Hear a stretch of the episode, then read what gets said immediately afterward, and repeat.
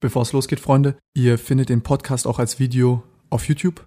Der Link ist unten in der Beschreibung. Heute ist Michael von Alle Aktien zu Gast. Eigentlich hatte ich nicht so Bock auf diese ganzen, also auf noch mehr so Finanz- und Aktien-Podcasts, weil irgendwann ist auch wirklich der Drops gelutscht. Aber Michael, muss ich sagen, hat echt nochmal eine bereicherndere Perspektive hier reingebracht. Mir haben seine Analysen extrem gut gefallen, auch privat mich sehr gut mit ihm verstanden. Deswegen freut euch auf den Podcast, der ist krass geworden und vor allem die ganze Systematik und Analytik, also so wie der vorgeht, so wie er Aktien und Unternehmen bewertet. Er bewertet das Ganze viel realitätsnäher und nicht aus so einer Vogelperspektive, wie die meisten das machen, gucken sich dann nur die Zahlen an und nicht das Unternehmen als solches, sondern halt nur irgendwie das Daten Datenblatt. Und ich muss sagen, mir gefallen vor allem seine Analysen. Die sind extrem, die sind sehr, sehr tiefgehend und ähm, der Ablauf und die Systematik von dem Ganzen ist halt auch so, wie ein Unternehmer das Ganze treffen würde. Und ich kann mich in vielen dieser Perspektiven vor allem auch selber wiederfinden. Kann ich euch nur, nur, nur ans Herz legen, den Podcast euch mal anzuhören und vor allem auch Michael abzuchecken. Viel Spaß mit dem Podcast, Freunde.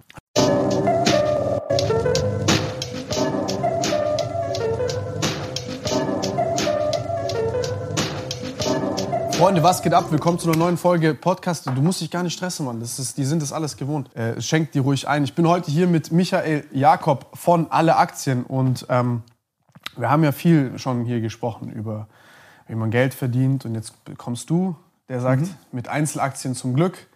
Du analysierst die extrem sauber. Wir haben uns auch schon privat ein bisschen drüber unterhalten. Und ähm, also ich kann euch sagen, ihr könnt euch auf den Podcast freuen. Michael ist extrem informiert. Michael macht äh, extrem gute Aktienanalysen. Wir werden euch auch heute vor allem versuchen, mal so ein bisschen ins Detail zu gehen. Weil man sonst immer, wenn es um Aktien geht, äh, hatten wir das immer mit den guten alten Interessenskonflikten. Der eine will den ETF verkaufen oder einen eigenen Fonds oder der andere hat noch Finanzprodukte in den Börsenbrief und so weiter und so fort, was ja gar nicht schlimm ist. Aber ähm, ich dann auch immer nach Hause gehe und mich jetzt frage, was zum Fick soll ich jetzt eigentlich genau tun mit meiner Kohle? Und wie werde ich, wie mache ich Geld an der Börse? Was für Aktien soll ich mir kaufen? Und äh, du wirst da ein bisschen konkreter. Und genau. das gefällt mir. Ja, das ist genau, was wir machen. Hauptsächlich Einzelaktienanalysen. Und ähm, wir haben ja geschrieben, weil es einfach in dieser du hast mich gefragt, was meine Einzelaktien ja, sind. Genau, das war, das, war die erste, das war die erste Frage, einfach, weil es mich natürlich persönlich interessiert hat. Aber generell haben wir darüber geredet, was sind so auch die unterschiedlichen Akteure, also was gibt es überhaupt in der deutschen Finanzszene, von Fondsmanager bis Vermögensverwalter bis jemand, der Einzelaktien macht, wie ich. Und dass wir das einfach ein bisschen aufklären. Also bei mir ist es auch so, ich mache aktuell, ich habe ETFs und Einzelaktien, weil ich glaube, es gibt nicht so, nur Einzelaktien sind das einzig wahre oder nur Fonds, sondern es gibt so ganz viele verschiedene. Und ja, für jede Zielgruppe gibt es quasi ein Produkt. Ähm, ich persönlich habe für mich irgendwann entschieden, dass, ähm, also ich bin auch reingekommen über Studium, Informatik studiert, hatte dann mal eine BWL-Vorlesung und oder BWL eigentlich als Nebenfach, bin aber nur in die Sachen zu Investments hingegangen und das hat mich halt so mitgenommen, gleich wegen dem Zinseszinseffekt. Ja. Also, weißt du, selbst wird so genannt das siebte, achte Weltwunder oder wie viele es gibt. Und das hat mich halt so abgeholt. Vor allem auch, dass man, die, die, der Professor oder die Professorin da im KIT meinte halt, jeder von euch könnte Millionär werden. Also so, so hat sie mich einfach abgeholt. Und die Rechnung ist halt verblüffend einfach rein Mathematik. Wenn du sagst, du investierst 1000 Euro im Monat, also netto natürlich, ähm, über 26 Jahre und ähm, machst durchschnittlich 8% Rendite. Dann kommt genau eine Million raus. Und das hat mich halt so abgeholt, weil ja, das ist ja tatsächlich möglich. Also es ist nicht so, die leben da oben, die sind alle so abgehoben und keine Ahnung, muss man entweder viel Glück haben, Unternehmer sein oder Manager oder ich war da Student und das hat mich einfach irgendwie voll abgeholt, dass es quasi nur 1000 Euro im Monat sind. Man braucht auch schon einen guten Job, ich weiß. Ja, es sind ja drei Faktoren, die man hinkriegen muss. Ne? Genau, es sind drei Faktoren. Man muss 1000 Euro im Monat zusammenbekommen und das über 26 Jahre hin. Das ist auch schon nicht einfach. Weil, das ist nicht einfach? Weil der erste Job ist ja meistens, man verdient nicht so gut, dann steigt es Oder erst. 2000 Euro über einen kürzeren Zeitraum.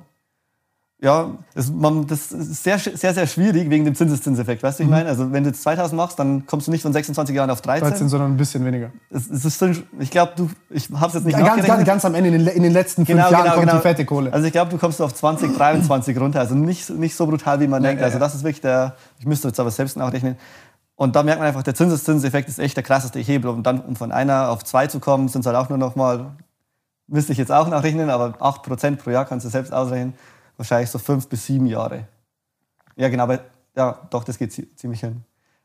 Es gibt so diese Rule of 70, vielleicht kennst du die, dass sich das Geld, ähm, also zu 7% Rendite, verdoppelt sich das Geld alle zehn Jahre. Mhm. Genau. Ja, und so hat mich das abgeholt, ähm, habe dann aber das Informatikstudium fertig gemacht. Ich wollte da bei, bei Google, Facebook und Microsoft sowas arbeiten, weil ich halt wusste, ähm, die machen richtig geile Arbeit, geile Produkte, wollte bei YouTube und so arbeiten. Ähm, bin dann aber letztendlich, also ich habe immer schon so Projekte auch programmiert, um halt nebenbei ein bisschen Geld zu verdienen, egal ob das so kleine Gaming-Hacks waren für sowas wie World of Warcraft. da gibt's, oder bei, bei Battlefield 2 war so ein Spiel im Hype, als ich jünger war, so 14, 15 Hättest du Battlefield mich 2. gestern raushacken müssen, als mich Medi und Rick bei GTA RP Ja, genau. als Geise genommen haben, die Wichser. Genau. Und was ich da zum Beispiel gemacht habe, Charms Hack äh, nannte man das, dass man das so durch Wände durchsehen kann. Ich weiß nicht, ob du das kennst. Ich kenn's nicht, aber ich kann es mir vorstellen. Genau. Also dass Gottlos die, auf die jeden Fall. Gegner ko- konnte man, ja, aber ich habe es ja selbst programmiert. Ja, ich habe Wallhack selber programmiert und das machst du okay, oder was? Ja, das habe ich hat's, Nein, schon geil, aber- Hat sie für mich ein bisschen legitimiert, anstatt sich das einfach irgendwie für 5 Euro zu kaufen oder Ja, so. Ähm, Ey, Bruder, bann mich nicht, ich habe ihn selber programmiert. Ja, okay, Props, Bro, ja, ähm, ja, und ähm, was wollte ich noch sagen? Genau, so bin ich le- letztendlich auf. Die Sachen haben aber nie wirklich funktioniert, weil ich wusste ja, ich, das ist einfach nicht nachhaltig. So, das ist, auf sowas kannst du ja kein nachhaltiges Geschäftsmodell aufbauen. Ähm, bin dann einfach gekommen, okay, man muss, oder ich wollte dann, also die anderen Sachen, die ich so gemacht habe, die sind nie wirklich gut angekommen, weil man denkt als Informatiker und so immer, wenn du einmal was programmierst, dann kommt es extrem gut an. So wie so, jeder, auch Mathematiker, Physiker, denken so, hey, wenn du die geile Formel hast, den geilen Code, dann, dann geht es gleich ab wie Scheiße oder so. Aber tatsächlich brauchst du auch Marketing und so weiter. Ja, das ist so ein bisschen dieses Erf- Erfindersdilemma. Ne? Man denkt, man erfindet etwas und auf einmal die Welt braucht drauf und wartet drauf und auf Ja. einmal ist es so fertig und du bist so, hä? Irgendwie Ja, fühlt sich an wie gestern. Warum kommt hier keiner an? Ja, ja. Das, das, ist, das ist ein sehr, sehr, äh, das, war, das war auch eine sehr bitter Pill to swallow für mich, weil ich genau so eine Weltansicht hatte. Ja. Oder habe eigentlich immer noch, also so vom Temperament her, weißt du, was ich meine? Ja, ja. Und dann habe ich Management studiert äh, an der ETH Zürich, die Masterarbeit am MIT. Und dann, So Hedgefonds Henning-mäßig. ja, ich weiß nicht, wo der war. Aber der, aber der ist richtig geil auf jeden Ja, Fall. das, das war aber Grüße gehen raus. Ähm, und dann, ganz klassisch, habe ich bei, tatsächlich bei einer, U, äh, bei einer Bank angefangen, UBS in der Schweiz, das ist die, die größte Schweizer Bank, UBS. Und dann war, war ich als Managementberater knapp ein Jahr bei McKinsey. Wie alt bist du? 27, 27. genau. So alt wie du, glaube ich, oder? Ein bisschen Jahr älter als ich. Ja. Oha. ja. ja. Ja, und dann nach einem Jahr habe ich einfach gemerkt, also ich hatte alle Aktien dann auch so in dem Dreh gestartet während der Arbeit, so wie man es klassisch macht. Und dann ging es einfach so gut ab, dass ich irgendwann gesagt habe, okay, jetzt mache ich das Vollzeit, Einzelaktien lösen. Genau. Man, ich glaube, also es, es hängt auch immer davon ab, wie viel Zeit du wirklich investieren möchtest. Wir haben ja vorhin auch schon kurz geredet, ähm, als Unternehmer hat man einfach so wenig Zeit eigentlich, dass, dass häufig, dass man zu ETFs oder Fonds oder so wei- weiter ausweicht. Ich glaube, man muss die Einzelaktien, wenn dann, wenn man da reingeht, einfach wirklich sehen wie ein Unternehmer. Das heißt, du, du tust gar nicht so, als wäre es eine Aktie, sondern du tust so, als wäre es ein Unternehmen. Also du analysierst das genauso wie, wie du schaust dir den Umsatz an, so als würde ich jetzt deine Firma beispielsweise kaufen. Dann sage ich auch nicht, was ist da der Aktienkurs und dann all in, sondern ich würde mir ansehen, so, Umsatz. Ähm, Gibt schon, gibt schon Leute, die das tun würden, die haben halt nur nicht das Geld. ja, je nachdem. Das heißt, ich schaue mir den Umsatz an, die, wie, was ist die Gewinnmarge, 10, 20, 30, 50, 80 Prozent, wie, wie ist auch die Unternehmenskultur, wie ist wie das Management. Manche Manager sind ja so, ich mache quasi gar nichts und lasse einfach nur alles so laufen. Andere wieder, wie Elon Musk, die treiben das Ganze krass voran oder Jeff Bezos von Amazon. Und so versuche ich dann nach, und das dauert, also du kannst eine Aktie, glaube ich, nicht in einer halben Stunde oder einer Stunde analysieren. In meinen Augen auch nicht an einem Tag, weil es gibt so viele Sachen, ähm, gerade wenn du eine große Firma hast wie Microsoft oder Amazon. Ich, also ich finde, ich find, man muss ähm, vor allem auch diese, diese, diese zwischen den Zeilen Geschichten lesen. Also so wie du das gerade gesagt hast, auch welche Person ist da vorne dran und so weiter. Also man hat das ja gesehen, früher hat man das ja belächelt und die ganze Zeit gesagt, ähm, also sorry, dass ich unterbreche, so ein Tesla ist überbewertet, bla bla, die haben nicht die Technik, bla bla. Aber was keiner gesehen hat, ist, dass ähm, auch diese, diese, diese Zukunftsvision und, und diese Marke Elon Musk auch eingepreist sind in das Ganze. Und jetzt auf einmal sitzt ein Herbert dies da und sagt auf einmal, ja gut, die Marktsituation hat sich verändert, äh, äh, die Zukunftsfähigkeit eines Unternehmens ist halt jetzt auch noch mit eingepreist. Ja. Äh, guten Morgen, Ja. Friends. Das sollte eigentlich schon immer so sein. Weißt du, wie ich meine? Was heißt, es sollte? Wir jungen Leute, die halt den Druck haben, auch von, von dem ganzen Klimawandel und so, für uns ist ja auch irgendwie äh, bedeutender und klarer, dass diese Sachen eingepreist werden so langsam, beziehungsweise wir dieses Gefühl haben, dass es so ist. Ja.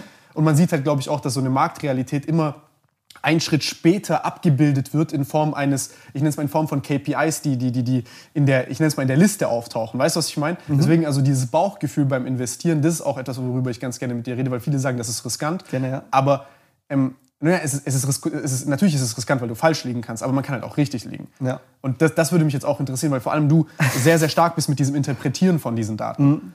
Ja, wenn du sagst, so investieren, glaube ich, auch die meisten Privatanleger. Also wir können auch gleich nochmal über die, die Privatanlegerkultur generell in Deutschland reden, wie sich Mhm. auch das entwickelt hat. Das, das gibt, da gibt's nämlich, also Aktienkultur ist auch immer wieder Hype und, und, und Ja, Best ja. sozusagen. 1999 hat wirklich jeder und deine Mom und dein Friseur, jeder hat investiert. Weil heute ist aber auch ungefähr so. Was? Heute ist schon auch ein bisschen In so. unserer Generation tatsächlich ja. Also die, die, das Deutsche Aktieninstitut ist da so die, die Organisation, die, die misst das. Es, ist auch, ähm, es, ist, es gehört nicht zum Staat, aber die werden vom Staat, glaube ich, bezahlt. Bin mir aber nicht ganz sicher, wie das ist. Sind auf jeden Fall unabhängig.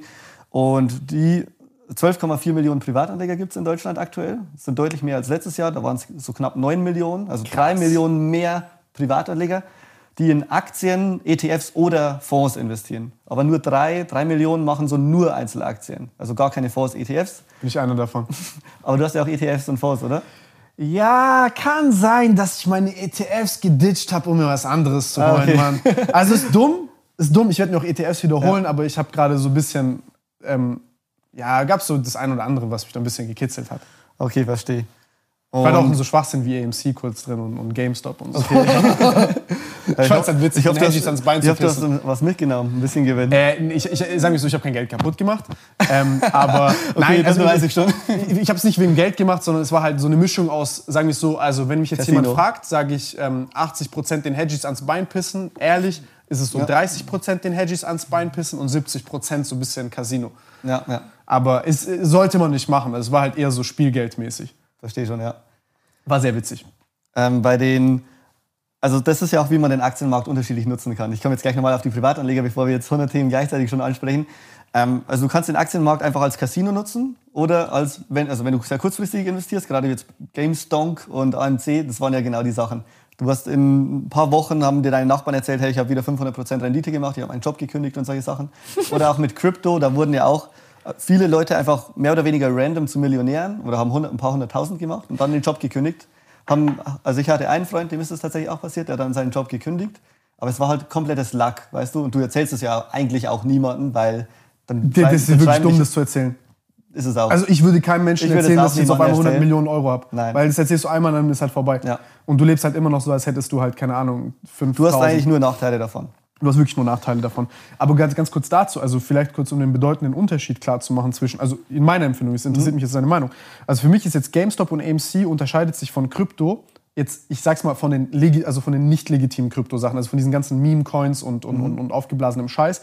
Ähm, gibt für mich Meme-Coins und Meme-Stocks, die ganz klar Meme-Stocks und Coins sind. Also zum Beispiel jetzt bei GameStop war ja das Ding, die haben gesagt, ja, du hast halt diese ganzen, äh, äh, was hatten die, dass, dass das Short-Volume halt höher ist als das Gesamtaktienvolumen Ja. und so und dass dann irgendwann dieser Gamma-Squeeze ausgelöst werden muss, weil die ja Zins, also Zinsen haben auf die geliehenen Aktien und die Aktien wieder und weiter verdient worden sind. Wer ist denn hier gerade reingekommen? Äh, und, und dann haben die darauf spekuliert, gut, Gamma-Squeeze und so und dann sagst du, okay, das ist, eine, das ist jetzt mal so eine halblegitime Geschichte, das kannst du ja auch nachlesen und so. Mhm. Ja. Bei AMC wurde das Ganze ja dann schon so ein bisschen, ja, Dark Pools und die Daten existieren gar nicht und da passiert dasselbe und so weiter und so fort.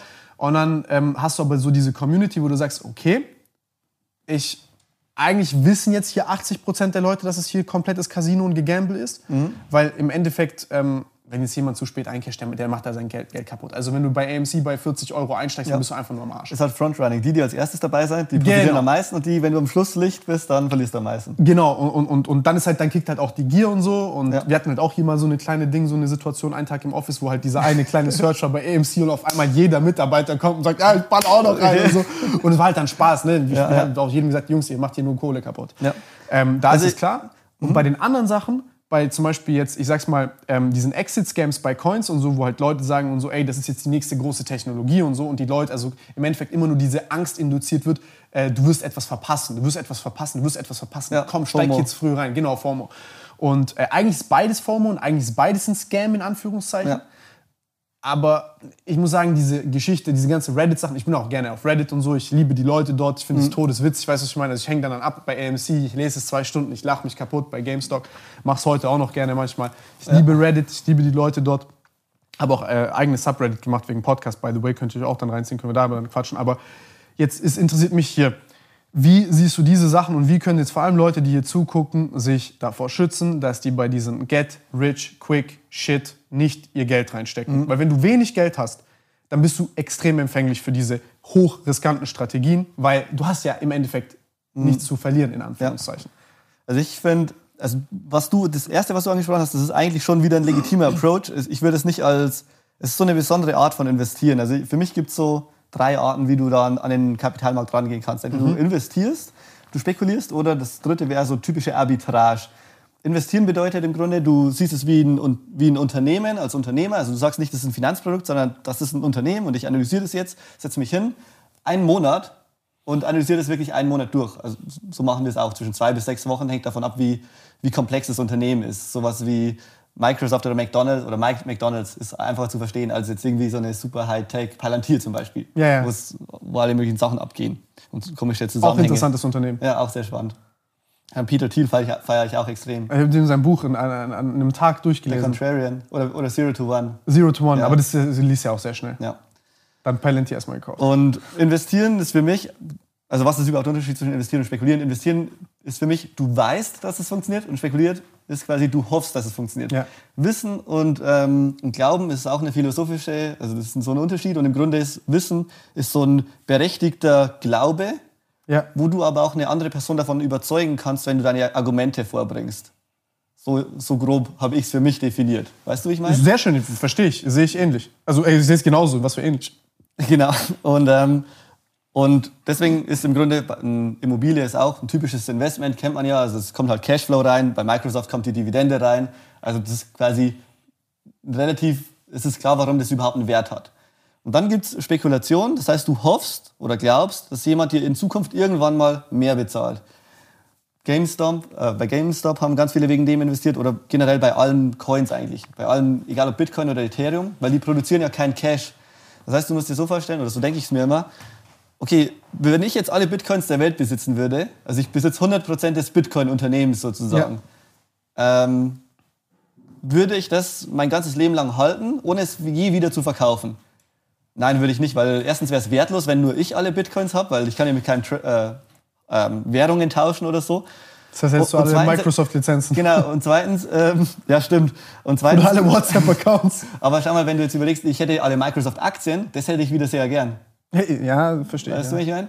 Weil das generiert ja Cash, das generiert jeden Monat unglaublich viel. Ähm, die Kunden, die haben Kunden, die zahlen Geld, das ist geil. Wenn ich alle Bitcoins habe, das generiert mir, ich kann mir davon keinen Starbucks-Kaffee kaufen von meinen Bitcoins. Ich kann es mir nur kaufen, wenn ich jemanden finde, der mir irgendwann in Zukunft noch mehr Geld dafür gibt. Ähm, ich sage nicht, dass man mit Bitcoin kein Geld verdienen kann oder dass man da Geld verliert oder dass Bitcoin gegen Null geht. Das ist eine andere Kategorie. Das, sondern ich sage einfach, es ist eine andere Kategorie, es ist eine Währung. Das heißt, man muss das Währungsthema aufmachen und fragen, Du könntest ja auch in den US-Dollar investieren oder in den Singapur, äh, Singapur-Dollar. Oder, oder so wie ich Anfang des Jahres Short gehen auf US Treasury. ja, das stimmt auch. Aber es ist, also nichts davon generiert ja Cashflow, weißt du, wie ich meine? Also auch US-Dollar gehen. Also wenn du, wenn du jetzt sagst, okay, ich investiere meine, ich habe 100.000 Euro und ich packe die in 100.000 US-Dollar. Mhm. Das ist halt eine, eine, Spekulation, dass du hoffst, okay, der Währungskurs ändert sich wieder, ist aber sehr waghalsig. Das kann man auch machen. Ähm, Finde ich persönlich ist aber überhaupt nichts für Privatanleger. Das, das, das sind ja aber auch, das sind ja auch sehr kurzfristig und chaotische äh, genau, also äh, Geschichten. Da, da, muss man komplett anders rangehen als bei einer Aktienanalyse oder bei einer Immobiliensache. Immobilien und Aktien, da, da, analysierst du vor allem die Cashflows, die jetzt kommen. Also nächsten Monat kommt die Miete rein, nächsten Monat ähm, die Leute haben ihr hier Microsoft Office Abo und da kommen halt die ganzen Strömungen rein. Wenn du jetzt Währungen machst oder Bitcoin, da geht sehr viel mehr über also bei Währungen vor allem sehr viel über Politik, ist aber unglaublich schwierig analysieren. Deswegen mache ich so Makrostrategien gar nicht, weil da fließen eine Milliarde Sachen ein, ob jetzt auch China irgendwelche die, die Zinsen anhebt und dann Europa hebt sie an und whatever. Das ist alles außerhalb deiner Macht und also nicht prognozierbar. Genau, das ist so komplex und man sagt an der Börse auch so, politische Börsen haben kurze, äh, kurze Beine, mhm. glaube ich. Weil, also so, irgendwie so ist das Sprichwort.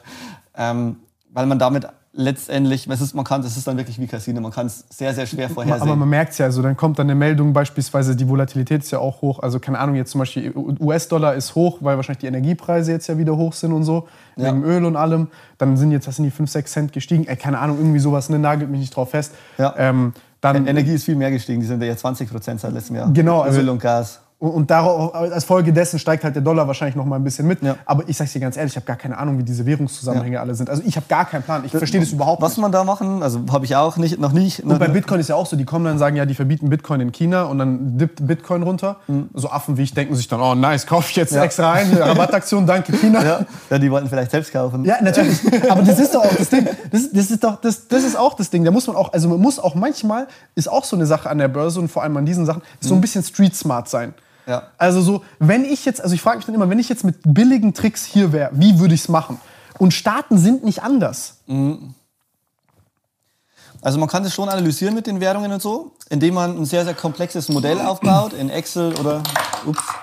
Ja, aber das ist doch wie Wettervorhersagen in zwei Monaten. Genau, also, also Hedgefonds machen schon genau das, dass sie sagen, okay, ich versuche, ich habe hier eine, also ist viel komplexer als Excel-Dateien, um eine, ich versuche die deutsche Volkswirtschaft abzubilden oder besser gesagt den Euroraum und wie schnell die Unternehmen da wachsen und welche Währungen sie umtauschen müssen. Also diese Währungsumtausch ähm, Euro, US-Dollar und so, ähm, der hängt vor allem davon ab, wie viele Leute wollen US-Dollar haben statt Euro. Das hängt vor allem von den großen Firmen ab. Wenn jetzt, ähm, sagen wir mal, BMW verkauft ähm, Autos in US-Dollar in Amerika, dann wollen sie aber letztendlich das ganze Geld häufig wieder in Euro rückkonvertieren, weil sie ihn dann in Deutschland reinvestieren und solche Sachen.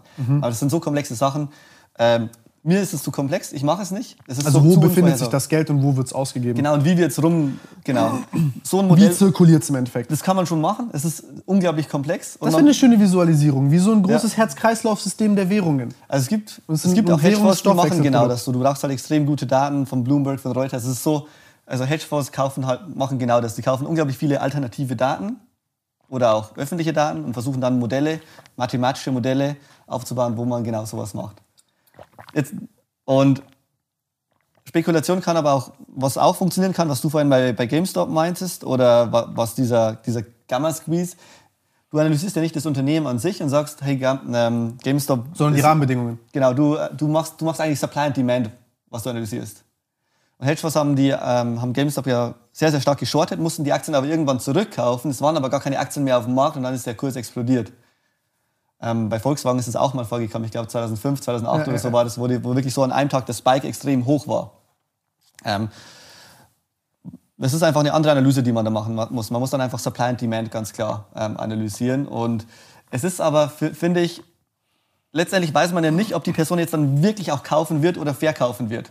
Das sind ja immer nur so, man, man kann bei, bei Brokern, da, da stellen ja viele Leute, also wenn du, eine, du kannst ja entweder sagen, ich kaufe die Aktie entweder sofort, Amazon-Aktie, oder du kannst einstellen, ich kaufe Amazon, die ist aktuell bei 3.300 Dollar, glaube ich, ähm, wenn sie bei 2.500 ist. Und dann, es gibt ganz viele Leute und auch Fonds und Banken, die stellen ihre Orders so ein. Also hast du auf der Buy- und Sell-Seite ja. ähm, genau so einen automatischen Kauf und automatischen Verkauf.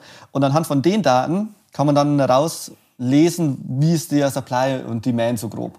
Aber letztendlich weißt du nicht, ob die Person das auch oder die Firma Ah, du siehst, auch, wo die Autobuys gesetzt sind im Schnitt. genau in der Summe. Mhm. Du siehst zum Beispiel, wenn, wenn Amazon jetzt ähm, so und so von 3.300 Dollar auf 2.800 runter sinkt, dann kommt gleich so viel neuer Demand, also so viel neue Nachfrage gleich rein. Also die, dann werden ganz viele Orders gleich ausgeführt. Und so, und so kalibrieren die auch diese Optionen dann wahrscheinlich. Also der, der, Diese Puts und Calls, weil das quasi im Endeffekt ja die Wahrscheinlichkeiten Genau. sind, in welche Richtung das sich bewegt.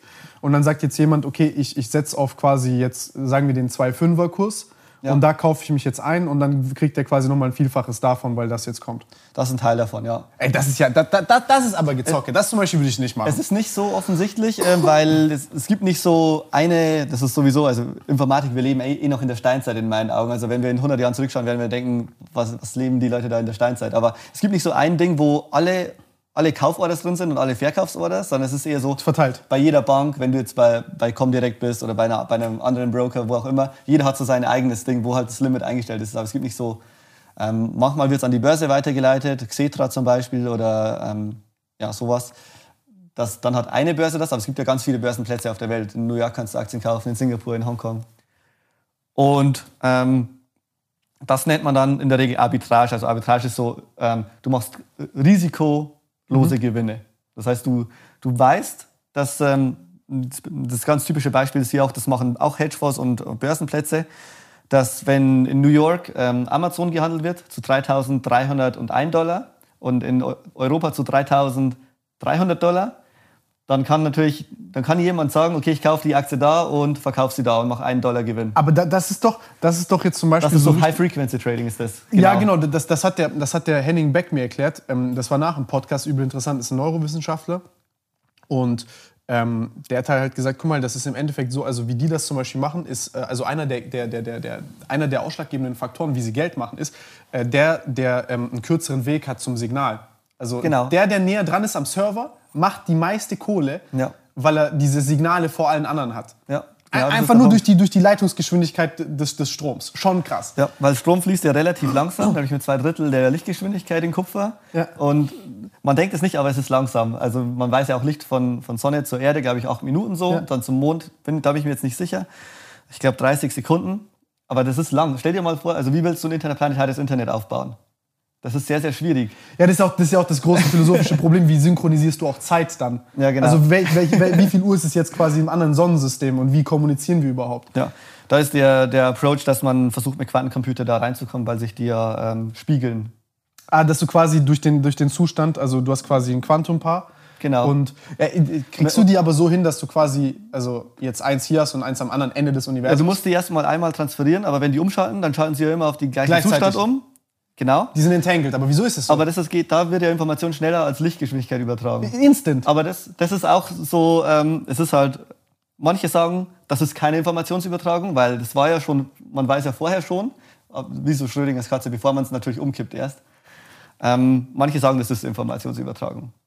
Es ist halt keine Informationsübertragung in dem Sinne, dass man sagt, ich, ändere, ich will jetzt hier was ändern. ja, aber hast ja ein ändern. Spiegelbild von dem hier dort. Genau. Aber die Frage ist, ist das eine Informationsübertragung? Wenn du generierst an einem Ort jetzt neue Informationen, dann musst du erstmal das Ding darüber physisch transferieren. Aber gut, das ist eine andere Ja, aber Diskussion. ist, ist es das nicht? Weil im Endeffekt schreibst du ja quasi auf deinem PC eine Nachricht und die, der Empfänger kriegt die Nachricht. Ja, Es ist so eine Informationsübertragung. ja auch. bei einem PC schon, ja. Ja, okay, also okay Weil wenn- ich sag wenn- jetzt quasi, ich, jetzt, ich mache ein System draus. Also ich rede jetzt nicht von einzelnen Quanten, Okay, sondern. okay. Ja, keine Ahnung, ob es möglich ist. Ich bin kein Informatiker, Bro. Da bin ich auch nicht so tief drin.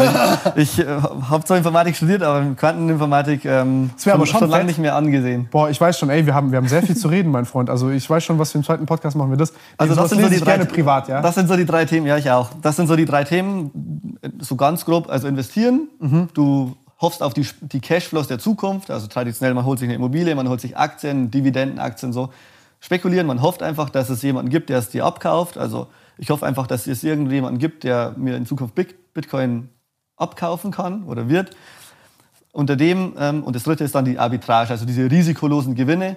Aber man, das geht auch schon stark Richtung Unternehmertum. Also das ist, machst du jetzt nicht mal so nebenbei, indem du Aktien kaufst und verkaufst, sondern eine Börse ist ein Unternehmen. Und die, die machen genau das. Also die geben da 100, Hunderttausende, eher Millionen aus, um die, um die kurzen Frage. Leitungen zu machen. Da habe ich, da hab ich eine Frage, äh, Michael, ähm, zu dem dritten. Inwieweit, also ich will jetzt gar nicht kommen, so mit diesem ethisch bla bla, aber wo, also was mir nicht in den Kopf geht als normaler Mensch, wo entsteht der Wert, wenn Millionen von Euros ausgegeben werden, damit einer noch 20 Zentimeter näher dran ist am Signal, damit er mit der Differenz dieser zwei Börsen, also mit einem, ich, ich nenne es mal, mit einem, das ist für mich Geld verdienen mit einem Glitch. Ich weiß, was du meinst. Also ich würde es so beschreiben, dass im Grunde ist es ja Handel. Du sagst ja, Ja. Du hast ja Nachfrage nach den Amazon-Aktien auf der ganzen Welt. Ja. Leute in Singapur wollen Amazon-Aktien, in Deutschland, Italien, Amerika. Und was die herstellen, ist ein ganz normaler Handel. Oder so würde ich es erklären, so als würdest du hier Reis verkaufen und der Reis in Europa, der Reispreis ist extrem teuer, weil der wächst nur in China, sagen wir jetzt mal. Ah, die stabilisieren den quasi. Und was du jetzt machst, ist ja, du, du machst ja einen ganz normalen Handel. Du bringst den Reis nach, ähm, nach Deutschland zum Beispiel der, und sorgst dafür, dass der Preis hier auch richtig krass reinbricht. dass es nicht mehr irgendwie, keine Ahnung, 100 Euro pro Reissack sind, sondern nur noch 1 Euro. Das, Das heißt, ich verteile das und sorge dafür, dass das, dass das Preisniveau nicht Genau. oszilliert regional, sondern das stabil ist global. Genau, du sorgst für einen more perfect market. Also Oh, okay. auf, auf einem perfekten Markt willst du ja, dass ein Kilogramm Reis kostet, egal wo auf der ganzen Welt, 1 Euro oder 10 Euro. Also auf jeden Fall, es gibt einen Preis für Reis. Okay, ich normiere die, die Aktienpreise. So, so, so, das wäre der perfekte liberale Markt laut der FDP auch sozu- sozusagen. was verzerrt ist, die ganzen Importzölle, die Exportzölle diese, äh, die, und, und natürlich letztendlich die Transportkosten, die dazwischen sind. Es gibt auch nicht unendlich viele Händler und unendlich viele Unternehmer, die das machen. Aber grundsätzlich willst du ja einen globalen Markt für jedes Produkt, Produkt haben. So ist es auch am Finanzmarkt. Man kann ja Gas kaufen, Öl, man kann Weizen kaufen. Das ist ja auch der, der Sinn davon. Und man sagt, durch diesen effizienten Markt profitieren alle, weil das ist nicht, weil du hast Zugang zu den zu den günstigsten Aktien sozusagen. Es könnte auch sein, dass du sonst die Amazon-Aktie in Deutschland kostet sonst 3.600 Dollar und in Amerika kostet sie aber nur 3.300 Dollar. Und dann ist es offensichtlich, dass dieser Handel zustande kommt. Also du sorgst, mhm. für, du sorgst einerseits dafür, dass der Preis gleicher ist, aber du sorgst auch für Liquidität. Das heißt, dass es überhaupt stärker gehandelt wird. Okay, verstehe. Das ist, du bist der erste Mensch, der mir das ordentlich erklären konnte. Keiner hat mir das jemals erklären können. Ich habe immer die Frage gestellt und dann war es immer so, ja, und dann so philosophische Ausweichungen und weiß auch nicht, ob das gerecht ist und so. Aber das, ist mal, das macht ja vollkommen Sinn. Ja. Ähm, gut, dass bei der einen oder anderen Sache vielleicht noch äh, Transportpreise mit eingepreist sind und dass das jetzt nicht, ich nenne es mal, egalisierbar ist, ist ja auch irgendwo klar. Also die Leute, die das machen, die wollen auch eine Gewinnmarge machen. Also wenn, wenn da, wenn, es muss schon einen gewissen Mindestunterschied geben. Also wenn es bei 3000 liegt und bei 3001 Cent, ich meine, okay, man kann Euros ja eh nicht weiter dividieren als 1 Cent, aber ja. sagen wir mal bei 3002 Cent, dann würde es auch nicht zustande kommen. Da gibt es ja. einfach zwei verschiedene Preise und die gibt es auch aktuell immer noch. Ja. Ich würde sogar sagen, das schwankt nochmal deutlich stärker, eher so bei, aber Schwankungen mehr als 1% gibt es eigentlich nicht mehr. Deswegen bei Trade Republic nicht einfach nur auf Verkaufen drücken, Freunde, weil dann wird euch das für den niedrigsten Preis, fürs niedrigste Bit verscherbelt. Ja, die sind an die Xetra-Kurse gebunden grundsätzlich. Xetra ist die äh, größte mhm. Börse in Deutschland, ich glaube auch in Europa. Ja. Die sind du willst immer an der größten Börse handeln. Du weißt ja, man kann bei der, bei der Order auch auswählen, so Börse Stuttgart hier, Börse München, Börse Düsseldorf, Berlin, ähm, Hamburg. Also in Deutschland gibt es komplett viele Börsenplätze. Du kannst, kannst auch direkt an der New York Stock Exchange kaufen. Grundsätzlich, alle anderen Sachen gleich, willst du immer an der liquidesten Börse handeln, wo auch die am meisten anderen Händler sind, aus genau dem gleichen Grund, den wir gerade erklärt haben. Weil sonst findest du vielleicht nur einen Käufer oder Verkäufer, dann musst du halt genau den Preis zahlen, der, den dieser eine will. Ja, ja, ja, ja. Also du willst eigentlich immer in der Zukunft so, dass, dass es einen perfekten Markt für Stoffe gibt. Deswegen fand ich auch so die Idee von StockX und so mega geil, wo ja so Sneaker gehandelt werden. Ja, kennst, äh, kennst, du die Seite? Ja, ja. Weil die, die, oder diese Chrono Next für Uhren, können wir auch gleich noch sprechen, ähm, weil die machen es transparenter, aber schaffen auch so diesen Standardmarkt, so dieser Nike Air Jordan oder wie die heißt, ich kenne mich überhaupt nicht aus eigentlich, ähm, die kostet immer 100 Euro und du siehst auch, wie hat sich der Preis von diesen Nike Air und so weiter entwickelt. Weißt du, wie ich meine? Ja, aber das schafft ja auch einen Marktplatz. Du, das, das, das finde ich jetzt aber interessant. Ein Schritt weiter gedacht zu dem jetzt. Ja. Also wir sehen das ja in der Uhrenbranche, wir sehen das in der Sammelkartenbranche, wir sehen das alles gerade in diesen, ich nenne es mal nostalgischen Sachen. Ich glaube, die sind gerade sehr hoch im, im, im, Preis, vor allem was das angeht. Das macht ja auch dieser StockX-Typ, macht jetzt, glaube ich, auch, äh, hat jetzt aufgehört und ein neues Unternehmen gemacht, wo die so alte Karten und was weiß ich was alles handeln. Also so ein paar, ich nenne es mal nostalgische Sammelobjekte. Mhm. Ähm, und ich sag mal jetzt so, wenn ich diese Übersicht habe, dann erzeuge ich ja auch bei diesen Leuten eine Gewinnerwartung, weil dann nochmal Hoffnung hinzukommt. Das heißt, das merkst du ja bei allen Leuten, die jetzt eine Uhr kaufen. Mhm. Die sagen ja, Uhr kaufen ist ja, ist ja todesintelligent, weil mhm. Zins niedrig, Sparfuß, äh, auf dem Sparbuch wird das Geld gefressen, ich kaufe eine Uhr, ich trage die, ich habe Spaß dran und die ist nächstes Jahr noch mehr wert. Mhm. Weil die gucken ja, im Endeffekt, die gucken ja jetzt zurück und sagen, eine Nautilus hat früher 30.000 gekostet, heute kostet die 100.000. Jetzt gucke ich das an nach klassischen. Ja. Ne? Also, und jetzt extrapoliere ich aus diesem kleinen Datenset in den letzten fünf Jahren. Scheiß drauf, dass der Zins niedrig war. Scheiß drauf, dass extrem viele Leute reich geworden äh, sind. Scheiß drauf, dass es künstlich verknappt worden ist. Und sagt, ja, ich erwarte, dass sie dann mal bei 120, 150 ist danach. Das heißt, das ist schlau, die ja. zu kaufen. Das ist so der größte Fehler. Man denkt so, die historische Performance ist ist der, der aussagekräftig. Ist, ist, die Garantie. Genau. Aussagekräftig vielleicht schon, aber man denkt vor allem auch so Garantie irgendwie. Genau, Garantie ist das Wort. Aber ich muss, ich muss auch sagen, ich, ich mache grundsätzlich schon ein ähnliches Argument, denn ich beziehe mich ja, wenn auf Aktien, ja. der größte oder der bekannteste Index ist der, in Deutschland der DAX, der, der die 30 größten, jetzt die größten 40 Aktien in Deutschland hat, wurde vor, vor einem Monat erweitert im September oder der S&P 500. Und der S&P 500 hat so auf die letzten 100 Jahre, also 1920 bis 2020, also du merkst schon, immer super long term, durchschnittlich knapp 10% Rendite, der DAX so 8%. In ja, aber 100 Jahre sind was anderes als 5 Jahre und 100 Jahre in, in so einer Gespr ja. also das ist die Weltwirtschaft, von der wir sprechen und vergleichen es mit Uhren oder mit Sneakern, das können ja. wir nicht machen. Wobei Uhren und Sneakers sind, wie gesagt, für mich keine Investments, sondern ja, okay. Spekulationsobjekte, weil eine Uhr generiert mir keine Cashflows. Von der Uhr kann ich am Ende nicht meine Miete bezahlen, kann ich mir kein Starbucks. Ich muss jemanden finden, der bereit ist, mir mehr zu zahlen. Das könnte aber auch sein, das kommt auch, kommt auch immer wieder vor, auch bei, der Mo bei Uhren. Es gibt sicherlich auch Uhrenmarken, du weißt, der Daytona ist abgegangen, AP ist abgegangen, aber es gibt auch Marken, die brechen irgendwann wieder ein. Mode ist, glaube ich, das Gleiche. Gucci war mal super unpopulär, dann ist sie wieder super populär geworden vor zwei, vor zwei drei Jahren, würde ich sagen. Und ich glaube, so ist es auch bei Mode generell. Also es gibt viele Marken, die haben auch dieses Heritage, ja. Louis Vuitton, Givenchy und so weiter, Fendi. Aber trotzdem sind manche von denen manchmal im Hype und manche verlieren auch wieder oder kacken richtig ab. Hugo Boss war lange im Turnaround auch. Ähm, ja, und deswegen ist es, man hofft halt sehr stark, dass, dass der Hype zunimmt letztendlich. Und immer wenn du so darauf hoffst, dass der Hype zunimmt, dann. Also ich stelle mir immer die Frage, würde ich das Ding kaufen und kann ich damit leben, das nie wieder in meinem Leben zu verkaufen? Ja. Das ist eine sehr gute Frage und dann kommst du relativ schnell drauf, ob es ein Investment ist oder nicht. Und die Frage stelle ich mir immer, wenn ich mich fragen will, ist das ein Investment oder nicht? Und mhm. im Grunde, also ich persönlich mache nur Investments, ähm, also gar keine Spekulation, weil ich weiß halt, dass ich netto verliere wie im Casino. Ja. Aber man kann es auch nutzen wie im Casino. Ich war lange Zeit in China, über ein Jahr. Und da wird Aktienmarkt als Casino gesehen. Also die sagen, weil China, äh, Casinos in China verboten. Ähm, ah. Deswegen machen sie es am Aktienmarkt.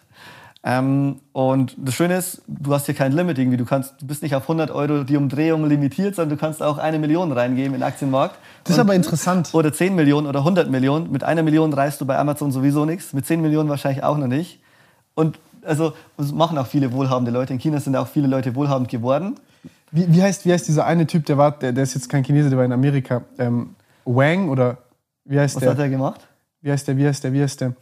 Oh, da gibt's doch, kennst du diesen, es gibt doch so einen, so einen übelwitzigen äh, äh, äh, Aktienkanal, also so einen Ami-Mann, der so richtig witzige Videos macht. Ey, warte, ich muss dir das mal zeigen, ganz kurz. Egal, ich, ich zeig dir den später. Der todeswitzig, der hat halt, der hat 20 Milliarden gemacht und hat der alles verzockt. Okay, mit GameStop. Nein, nein, nein, nicht mit GameStop, sondern also mit, mit Optionshandel und so. Wie viel? 20 Milliarden. Ähm, Bill Horn von Archegos Capital. War der war so bei, bei dem Bloomberg-Video, Arch Archegos Capital hieß warte das. Kurz, warte kurz. Der, der, hat 20 Milliarden verloren. Also war, die haben auch ein gutes Video bei Bloomberg hochgeladen. Warte. Äh, über den habe ich auch vor ein paar Tagen erst auch, oder vor ein paar Wochen mittlerweile schon auf Instagram gesprochen. Wie heißt der? Bill. Bill? Ähm, Huang, also H-W-U-A-N-G. Ich sehe nichts, Bro, ich habe keine. Ich sehe es auch nicht. Doch, doch, der, ja. Ja, ja, ja, ja. kennst du Benjamin? Kennst du, kennst du den Account? Kennst du den? Kennst du den? Nee, den kenne ich nicht. Bruder, guck dir den an, der ist so witzig. Der, der Typ ist, das, das ist der witzigste Finanzcontent, den es gibt. Ihr, Freunde, wenn ihr äh, äh, sowas feiert, Benjamin heißt der. Wir, wir, wir tun den einen Ding an. Warte, hier, Benjamin. Das, wir gucken später es an, das ist todeswitzig. Ja, auf jeden Fall. Ähm, ja, der hat das genauso gemacht. Der, der war Hedgefondsmanager man weiß natürlich nie so genau, was er gemacht hat. Bloomberg hat da aber auch einen sehr guten Artikel ähm, gemacht also wo, und auch ein sehr gutes Video dazu. 15, 20 Minuten, das ist echt geil, wie einfach die, ich nenne es jetzt mal Success Story oder Fail Story von dem Typen. Hat am Anfang mit Aktien angefangen. Er war halt bei einem der renommiertesten Hedgefonds der Welt. Tiger Global hieß das. Was war ja. so, der gilt so als der, der Hedgefonds mit der besten Rendite, ohne Frage. Also wenn du jemanden fragst in der Branche, was der beste Hedgefonds sagt jeder das, Tiger Global. Und das war einer von den Tiger Cups. Also Cup bedeutet so mhm. ein kleines von, dem, von so einem, so einem Tiger-Kind sozusagen. Einer von 20 Fonds. Und der hat sich vor allem auf Asien fokussiert. Und ja, hat sich dann mit verschiedenen Aktien verspekuliert. Ich glaube CBS oder irgendein so Broadcasting-Netzwerk in Amerika war das und wurde dann Margin gecallt. Also der hat auf Kredit Aktien gekauft. Das war, das war im Grunde... Optionsscheine auf Kredit. Genau. Und das ist das Beste, was du machen kannst. Das, Leiht euch Geld für hochriskante, spekulative Optionsscheine. und wenn die nicht kommen, dann seid ihr fünffach gefickt. Ähm, genau so ist es. Also du weißt ja, man kann sich auch, also du könntest auch einen Lombardkredit nennt man das tatsächlich. Also wenn du ein Aktienportfolio hast mit einer Million Euro, mhm. dann könntest du dir bei eigentlich jeder Bank, egal ob Sparkasse, Commerzbank und so, Lombardkredit bedeutet, du bekommst einen Kredit, musst aber als Sicherheit dein Aktienportfolio hinterlegen. Und in der Regel werden dir, weißt du, Immobilie wird immer zu 100% finanziert, mhm. außer, also Standard ist eigentlich 90 bis 110% sowas in dem Dreh. Ähm, Aktien werden eigentlich nie oder sehr ungern finanziert, da sind den Banken einfach die Hände gebunden. Mhm. Die würden es zwar gerne machen, aber die dürfen es wegen, wegen Regulatorik einfach nicht, weil die sind dafür verantwortlich, dass sie ja immer den Marktwert reinschreiben in, in ihre eigene Bankbilanz. Und wenn die Aktie minus 95% crasht, dann müssen sie quasi schon null in die eigene Bilanz reinschreiben. Und dann kommt die BaFin und sagt, hey, warum habt ihr überhaupt keine Sicherheiten geprüft ja. bei, dem, bei den Kunden? Bei Immobilien sagst du halt, ja, das steigt sowieso immer. Ähm, genau, das Immobilien ist die Sicherheit. Genau. Und was bei dem passiert ist, der hat, die Aktien sind krass runtergegangen und dann muss der, dann, gab's dann gibt es einen sogenannten Margin Call. Also wenn du dir Kredit für eine Million nimmst, sagen wir, kaufst Aktien für eine Million, die crashen aber 50 Prozent und minus 50 Prozent kommt immer wieder mal vor. Wie jetzt mhm. Corona war minus 50 Prozent, 2008 ähm, und 1999 auch. Dann sagt die Bank, guck mal, dein Aktiendepot ist nur noch 500k wert. Ähm, jetzt, was machen wir jetzt? Also du musst jetzt 500.000 irgendwo anders nachschießen. Also überweisen uns jetzt sofort in den nächsten drei Tagen 500.000 Cash. Das ist was sehr typisches, was passieren würde, weil dann hat die Bank wieder eine Million als Sicherheit für den eine Million Kredit, den sie dir gegeben haben. Aber ich habe hier kurz, kurz eine Frage. Ich hatte, ich hatte ja. das mit einem Banker, hatte ich die Diskussion neulich auch, weil die mir angeboten haben, dass ich quasi ähm, mein, ähm, dass ich, dass ich den Kredit, also für so eine, auch für eine Immobilienfinanzierung quasi über Aktien äh, äh, äh dribbeln kann. Das mhm. heißt, ich zahle quasi in ein Finanzprodukt von der Bank ein und so wird mein also so zahle ich meinen Kredit quasi zurück und dann kann ich am Ende kann ich dann sagen, okay, gut, gebe ich euch jetzt die Aktien oder verkaufe ich die und ist aber dann gefixt zu dem Kurs, den die dort quasi haben in dem ganzen Ding. Mhm. Und da habe ich, hab ich die auch gefragt, was passiert jetzt, sollte das jetzt, sollte das jetzt abkacken? Sagen die, nee, die haben, ich habe einen Garantiepreis auf das Ding. Natürlich mhm. habe ich auch Managementkosten und so, aber so könntest du sogar auch mit dem Kredit, den sie dir ausstellen, machst du auch noch Geld. Das habe ich auch schon häufig gehört. Gerade bei Immobilien, ähm, da ist es ja... Das Schon ist nicht ja, schlecht? Oder was ja, hältst du davon? Ja, das ist... Ähm, ich weiß jetzt nicht deine Kondition genau, wie das jetzt genau abgelaufen ist, aber was ich schon, was ich schon für sinnvoll halte, ist, wenn man sagt, das ist ja das Schöne bei einer Immobilie, dass du so einen tollen Kredit bekommst und die Bank dir auch nicht jeden Tag auf die Finger schaut. Wenn ich einen Kredit für Aktien nehme, schaut mir die Bank jeden Tag auf die Finger, wie ist der Aktienkurs. Und wenn der sinkt... Die sind sofort beunruhigt, wenn der runtergeht. Genau, die, die haben am meisten Angst.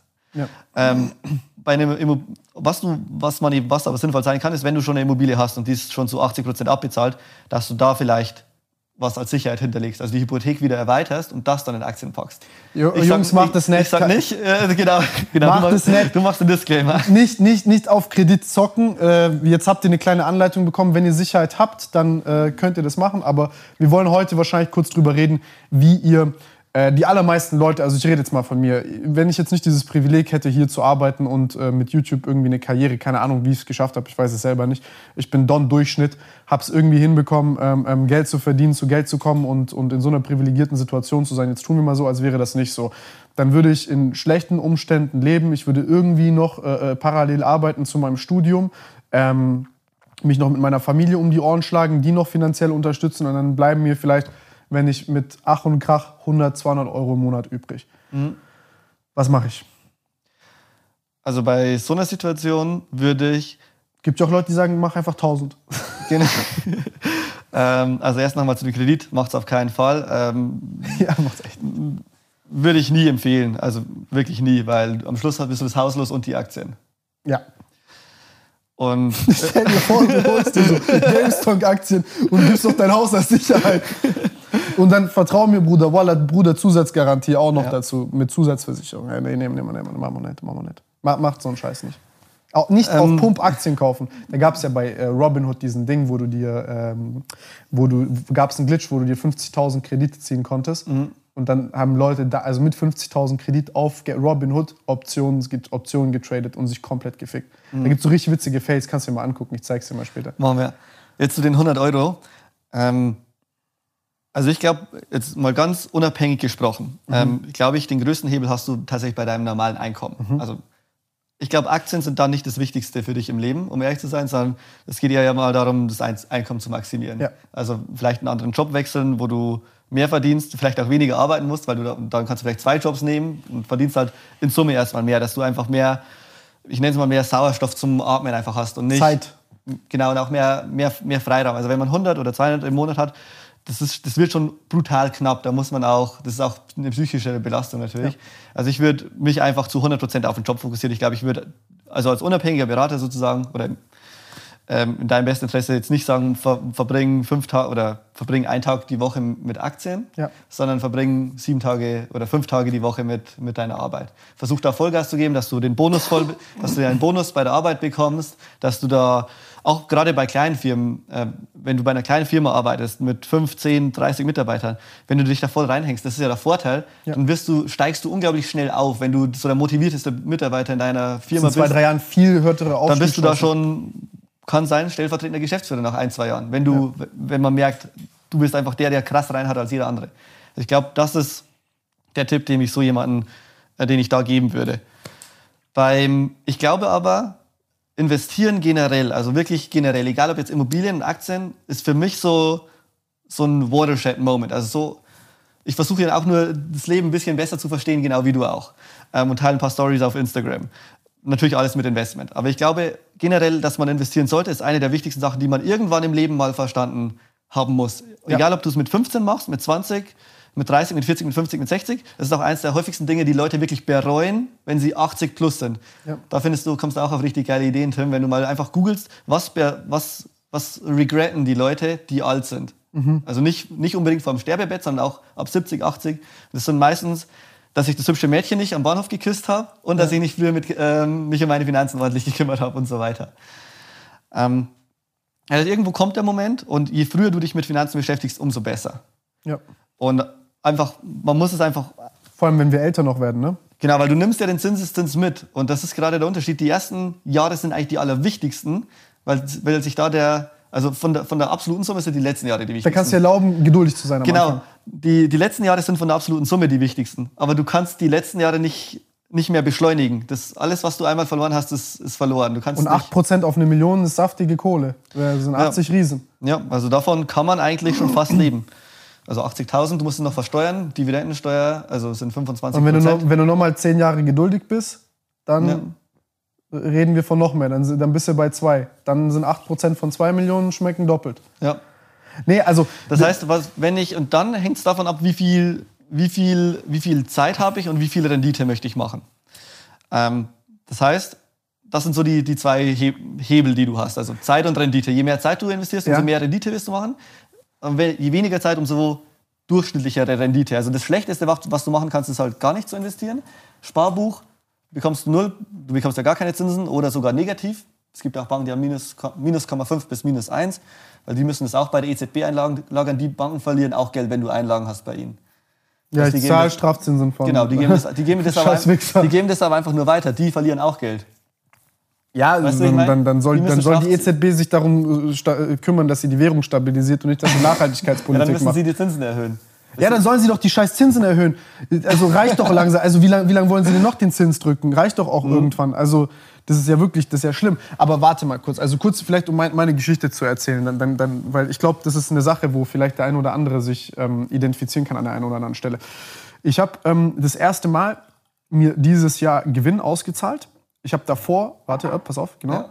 Ich habe davor habe ich immer alles rigoros hier reingesteckt. Ja, normalerweise sagt man ja zum Beispiel, okay, schütte dir 30 Prozent selber aus. Mhm. 30 Prozent drin lassen, 30 Prozent zum Entwickeln, Topf machen, bla bla, 30, 30, 30. So ein bisschen elementare Rechnung, die die meisten machen. Mhm. Und ich habe ähm, davor immer gesagt, nee, ich bin sehr, du, du hast ja auch gesehen hier, im Endeffekt, das ist schon so ein bisschen krank bei mir.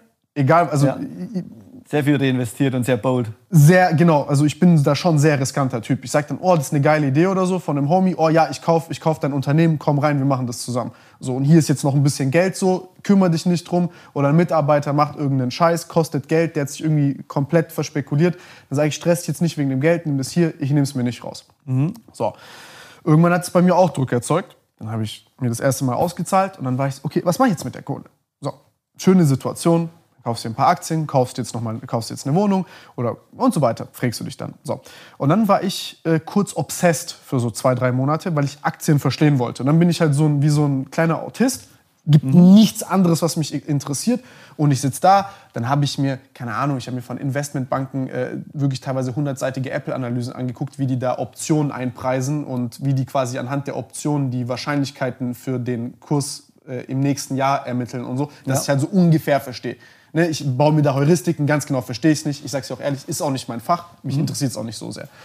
Ähm, was ich dann aber gemacht habe, ist, ich bin in diesem Irrglauben gewesen zu sagen, okay, ähm, ob ich jetzt 8 oder 15 Prozent Rendite mache, das ist jetzt in meiner eigenen Macht. Habe aber vergessen, das ist sehr managementintensiv.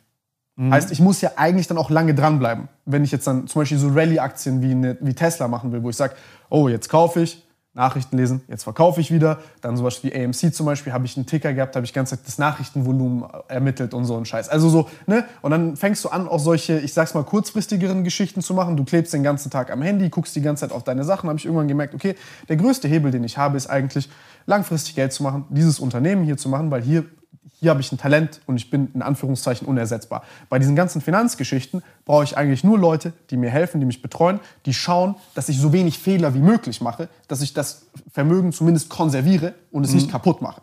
So. Und ich glaube, dass viele Leute gerade so ungefähr hier in, in, in diesem, ich nenne es mal Dilemma stecken, dass sie nicht verstehen, dass der größte Hebel ist, aus 100 Euro 300, 500 oder 1000 zu machen, anstatt aus 7%, 8, 9 oder 10, weil meistens hier das Gegenteil passiert, mhm. dass sie noch riskant, also weil du hast ja nichts zu verlieren in Anführungszeichen, dann wirst du noch riskanter, weil du gierig wirst und zu schnell zu viel willst.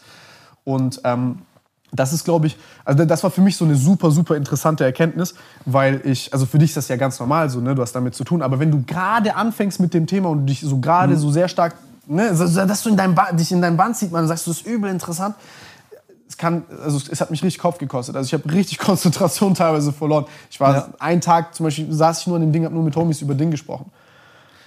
Ja, ja, ich weiß, ich weiß schon, was du meinst. Also ich sehe es auch, wenn, wenn du 100 im Monat hast, dann ist es einfacher, einfach eine Gehaltserhöhung von 100 zu bekommen. Dann hast du dein Geld im Monat schon verdoppelt. Genau. So eine Rendite ist eh schon utopisch 100 Prozent. Weißt du, ich meine, gut, das war jetzt aufs Einkommen, nicht aufs Vermögen, aber ja, wenn das Vermögen 1000 Euro, so musst du eigentlich sehen, was ist denn das Vermögen? Es gibt ja auch Leute, die verdienen 100 Euro im Monat und sind schon Millionäre, weil sie halt durch Dividenden einkommen, weißt du, ich meine? Ähm, aber ich, ich sehe es genau wie du, der größte Hebel, das ist ja auch bei dir in der Firma, ist auch im Grunde bei mir in der Firma, ist das eigene Unternehmen und die eigentliche oder die eigene Persönlichkeitsentwicklung. Was man aber ich glaube, es ist, warum, man, warum sollte man dann überhaupt investieren, könnte man ja fragen. Weil du hast ja sowieso selbst immer die beste Rendite. Das ist jetzt die logische nächste Frage. Warum sollte ich überhaupt investieren? nee, bis zu welchem Zeitpunkt musst du, musst du es verstehen? Was sind die Grundlagen, die du verstehen musst? Okay, Wie verstehe. musst du agieren? Weil jetzt angenommen, ich habe 100.000 Euro heute. Ja. Jetzt ja die nächste Frage, okay, was mache ich mit 100.000 Euro? Und jetzt ist die Frage, jetzt können wir zum Beispiel vielleicht auch mal über mein Depot in Anführungszeichen unterhalten und auch über den Service, den ihr anbietet. Weil das, was ich ja jetzt zum Beispiel möchte als Kunde, das ist ja das, was ich jetzt zum Beispiel eigentlich biete oder mache mit der Software, die ich dir vorhin erklärt habe fürs Training. Mhm. Du weißt ungefähr, dass du Sport machen musst, dass du meditieren willst und dass du viele Dinge hast, die du in deiner Persönlichkeitsentwicklung haben möchtest. Ähm, dann gehst du schlafen mit ganz vielen Imperativen und du sagst dir, deine Stimme in deinem Kopf sagt, ey Mann, fuck, Michael, du musst morgen noch mehr Sport machen, musst das, du musst das, du musst das, du musst das. Aber dieses, ich nenne es mal, dein Leben zu designen und zu planen, ist schon so, oh, äh, ich weiß es ja gar nicht mhm. ganz genau, wie plane ich das jetzt, was mache ich jetzt, wie organisiere ich das. Worauf kommt es eigentlich an? Hast du jetzt fünf Jahre deines Lebens Zeit, um das zu machen? Ist es dein Talent? Willst du es eigentlich machen? Nein. Aber du weißt, mhm. es ist wichtig. Und du würdest jetzt gerne diese Dienstleistung von jemandem haben, der dir Wissen organisiert. Und dir sagt, Wer bist du, was brauchst du und was musst du ganz genau tun? So. Und ich glaube, das ist auch so ein bisschen die Zeit, in der wir leben im Informationszeitalter, weil wir gerade, wenn wir das jetzt mal ganz nüchtern betrachten, ist, wie viel Gigabyte oder Terabyte Information entsteht jeden Tag. Mhm. Ähm, Pace vom Leben wird immer schneller. Wir kommen nicht hinterher. So, was brauchen wir jetzt? Wir brauchen sowas wie schönes, wie, wie, wie diese guten WinRAR-Dateien. Das heißt, wir brauchen irgendwas, was es verpackt. Wir brauchen, ja. wir brauchen etwas, das komprimiert und zusammenfasst, aufs Wesentliche runterbricht damit wir auch wieder ein bisschen mal Lebensqualität bekommen und klar wissen, was wir tun, anstatt die ganze Zeit überall hinzugucken, das zieht mich hier hin, hier ist jetzt der nächste Trend, hier ist das nächste Krypto, hier bla bla bla. Mhm. Und dafür braucht man eine Basis. Und diese Basis, glaube ich, die schaffst du auch mit deinem Unternehmen, den Leuten zu zeigen, okay, worauf kommt es an? Da hast du mir vorhin dieses Ding da gezeigt, diese Übersicht, die sehr, sehr schön ist, die mhm. einmal visualisiert, worauf kommt es an, was muss man angucken und wie agierst du? Was sollst du tun? Und das wäre jetzt zum Beispiel hier eine ganz spannende Frage jetzt bei dir. Ich, bei meinen Sachen weiß ich, wie das geht, aber hier zu wissen bei Aktien, wie, was muss ich wissen, was sind die Basics, die ich wissen muss und wie kann ich dann, das ist wie ein Steuerberater, ich will nicht meine Steuern machen, aber ich will so gut wissen, dass ich weiß, welche Instruktionen gebe ich dem, welche Fragen stelle ich dem und wie interagiere ich mit dem. Und so mhm. ist es mit den Aktien, weil ich glaube, hier haben Leute, verschenken so viel Potenzial, das ist wirklich fast, also ist wirklich ja. sehr, sehr schade. Also das Wichtigste, was man aus dem Podcast wirklich mitnehmen kann, glaube ich, also ganz ist, was ich persönlich denke, ist, dass man überhaupt investieren muss. Also mhm. das war mir halt sehr wichtig nochmal zu sagen, egal ob es Immobilien sind oder Aktien. Weil Aber jetzt stehe ich hier und ich weiß nicht, was soll ich machen. Genau. Also erstmal, dass ich es einfach nochmal ganz klar gesagt habe, also diesen Sprung von ich arbeite jeden Tag, um Geld zu verdienen und wenn ich nicht mehr arbeite, ist alles weg, sondern irgendwann willst du zum Eigentümer überkehren. Also dass ja. du eine gewisse Kapitalsumme hast und vom Kapital leben kannst oder dir eine extra Rente, finanzielle Freiheit ist so dieses Schlagwort, weißt du? Das bedeutet nicht, dass man morgen gleich Millionär wird oder in fünf Jahren, aber vielleicht. Porsche Cayman S! Genau, aber in 26 Jahren, wenn du 1000. Und das ist halt dann schon wieder irgendwie cool. Das ist auch eben wenn man so langfristig denkt, dann, dann kann es klappen. Und, mh, mm, und ich bin da im Grunde auch relativ offen. Also die, so die, wenn wir jetzt mal nur Aktien anschauen, Immobilien kenne ich mich auch nicht so gut aus. Ich glaube, einer der größten Fehler ist halt etwas zu machen, wo, du, wo man sich eigentlich nicht besonders gut auskennt. Das heißt, man hört Nummer so, eins. Man hört sich von Freunden jetzt an beim Dönerverkäufer, sagt die, oh, Kauf Immobilien ist übel krass. Genau. Und dann sagst du nochmal drei andere Leute und du lässt dir den Kopf ficken und hast, triffst eine Entscheidung ohne Knowledge. Und ich weiß auch, vor jetzt so 2013, 14, 15 oder so, also wirklich ganz, ganz early, da ging auch in Facebook irgendwelche so, investiere jetzt in Immobilien in Thailand. Ich war noch nie in Thailand. Ähm, das ist das Dümmste, was du machen kannst, Mann.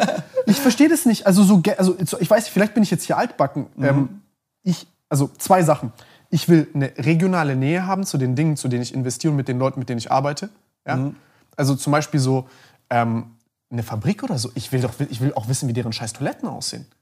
Also so dieses ganze Outlook-Management, wenn Leute mhm. mir erzählen, die machen irgendwie Dropshipping mit China und, und, und, und dann, dann machen die das irgendwie alles per E-Mail, ja, es geht alles über Internet. Nein, feuchten Kuratz geht das übers Internet, Mann. Du musst da reinlaufen können, musst den Leuten in die Augen schauen können, musst mit diesen Menschen sprechen können, du musst dir die Flächen angucken, musst sehen, sind da Spinnenweben an dem Ding? Hat er das Ding in Schuss? Wie sieht dem seine Toilette aus? Mhm. Wie, wie sind die Leute dort?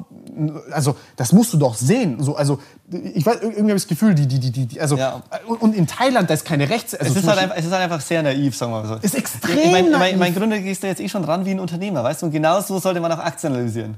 Weißt du, wie ich meine? Also, ich schaue mir nicht die Toilette von Amazon an. Nein, aber... aber du weißt, wie ich meine.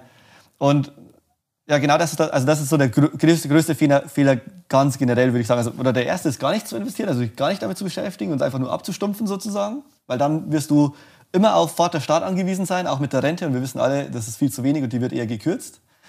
Ähm, der zweite ist, du machst irgendwas, wo du dich überhaupt nicht auskennst. Oder du sagst, hey, Geheimtipp, so und so. Hast aber noch nie mal die Firma, nicht mal die Firma gegoogelt oder so. Weißt auch das Geschäftsmodell nicht so genau. Das ist, glaube ich, der größte, was ich auch bei Aktien merke. Also wenn, wenn ich auf der Straße angesprochen werde oder so, weil mich jemand erkennt, es kommt nicht so häufig vor, aber einmal im Monat oder so, ähm, kommt es auch immer wieder vor, dass jemand, ich frage dann, was sind so deine größten Positionen in deinem Depot? Dann sage ich so, okay, erklär mir mal, ich, ich will dann so ein bisschen testen, erklär mir mal das Geschäftsmodell von The Trade Desk oder von Okta das sind, oder Nvidia. Und du wirst, ich würde sagen, 60 Prozent bekommen sie nicht hin, tatsächlich das Geschäftsmodell ordentlich zu erklären. Das ist so der größte Fehler, weil wenn du jetzt sagst, okay, ähm, jetzt mal Penny Stocks und Wasserstoff und Cannabis und die ganze andere Scheiße Goldminen vor, außen vor gehen lassen. Das ist so, was so in den einschlägigen Magazinen gehypt wird. Und vor, bevor ich alle Aktien gegründet habe, da war es nur so, also 2017, 2016. Deswegen habe ich auch die Firma gegründet. So wie Dirk Müller, der jede Woche nochmal dasteht und sagt, der Crash kommt, der Crash kommt. Ja, das ist nochmal eine, eine, so eine eigenes... Ähm, Kategorie. Ja, genau, eine eigene Kategorie. Ja. Ich meine eher so diese typischen, ich nenne jetzt keinen Namen, weil ich da schon mal eine Unterlassungsklage auch... Echt? ah, nice, Digga. Du bist ein richtiger Digga von Wallhacks und Unterlassungsklagen, weil du biefst im Internet. Das gefällt mir, gefällt mir immer mehr. Ähm, aber im Grunde, die werben halt genau mit so Cannabis-Aktien, Wasserstoff und sagen, hey, das ist der Cannabis-Report, der kostet 800 Euro, absoluter Schnapper. Und die, die BaFin waren sogar von solchen Seiten. Die haben so, also BaFin, Bundesanstalt für Finanzdienstleistungsaufsicht, die haben auch so ein Leitfaden. Wo, woran erkenne ich ähm, shady, shady Aktien und Da, wo die Finanzpolizei von Herrn Scholz nicht darauf genau, äh, genau, äh, angewiesen worden ist, mit Wirecard, bei Wirecard mal genauer hinzuschauen. Oder ja. auch mit Cum-Ex. Das ist ja, dass man sich mehrfach Steuer, Steuern zurückerstatten lässt als Unternehmer. Ähm, Schweine, Alter. Ja. Aber ähm, und, und Warte, wie, wie, funktioniert jetzt dieser was? Scam mit Cannabis und so? Also die, die verkaufen, so. die machen im Endeffekt Geld mit den Reportings, anstatt dass du eigentlich Rendite machst mit dem Scheiß. Genau, also es ist beides. Es ist beides. Äh, beides, sorry. Also das erste, so ein bisschen wie Shisha-Bar an nee, der Börse. Das, das Jeder erste, sagt, mit Cannabis macht man Geld. Das erste ist, ähm, sie verkaufen einfach das, das Reporting. Also die, die sagen einfach, das ist der Geheimtipp. Mhm. Das sind dann meistens so eine DIN A4-Seite, zwischen einer und fünf meistens. 800 Euro. Genau, das ist, das ist Standard. Das, ich würde sagen, das war absoluter Standard 2017. Mittlerweile hat sich das schon deutlich gebessert, mhm. ähm, weil es mehr seriöses Research äh, gibt, also mehr Aktienanalysen, so das, was wir auch ein bisschen machen. Ähm, es ist halt wirklich nur so dieser, es ist halt sehr Kunden, wie soll ich sagen, ähm, nur der Kernmehrwert ist da drin, nämlich es steht halt die Aktie drin, der Tipp.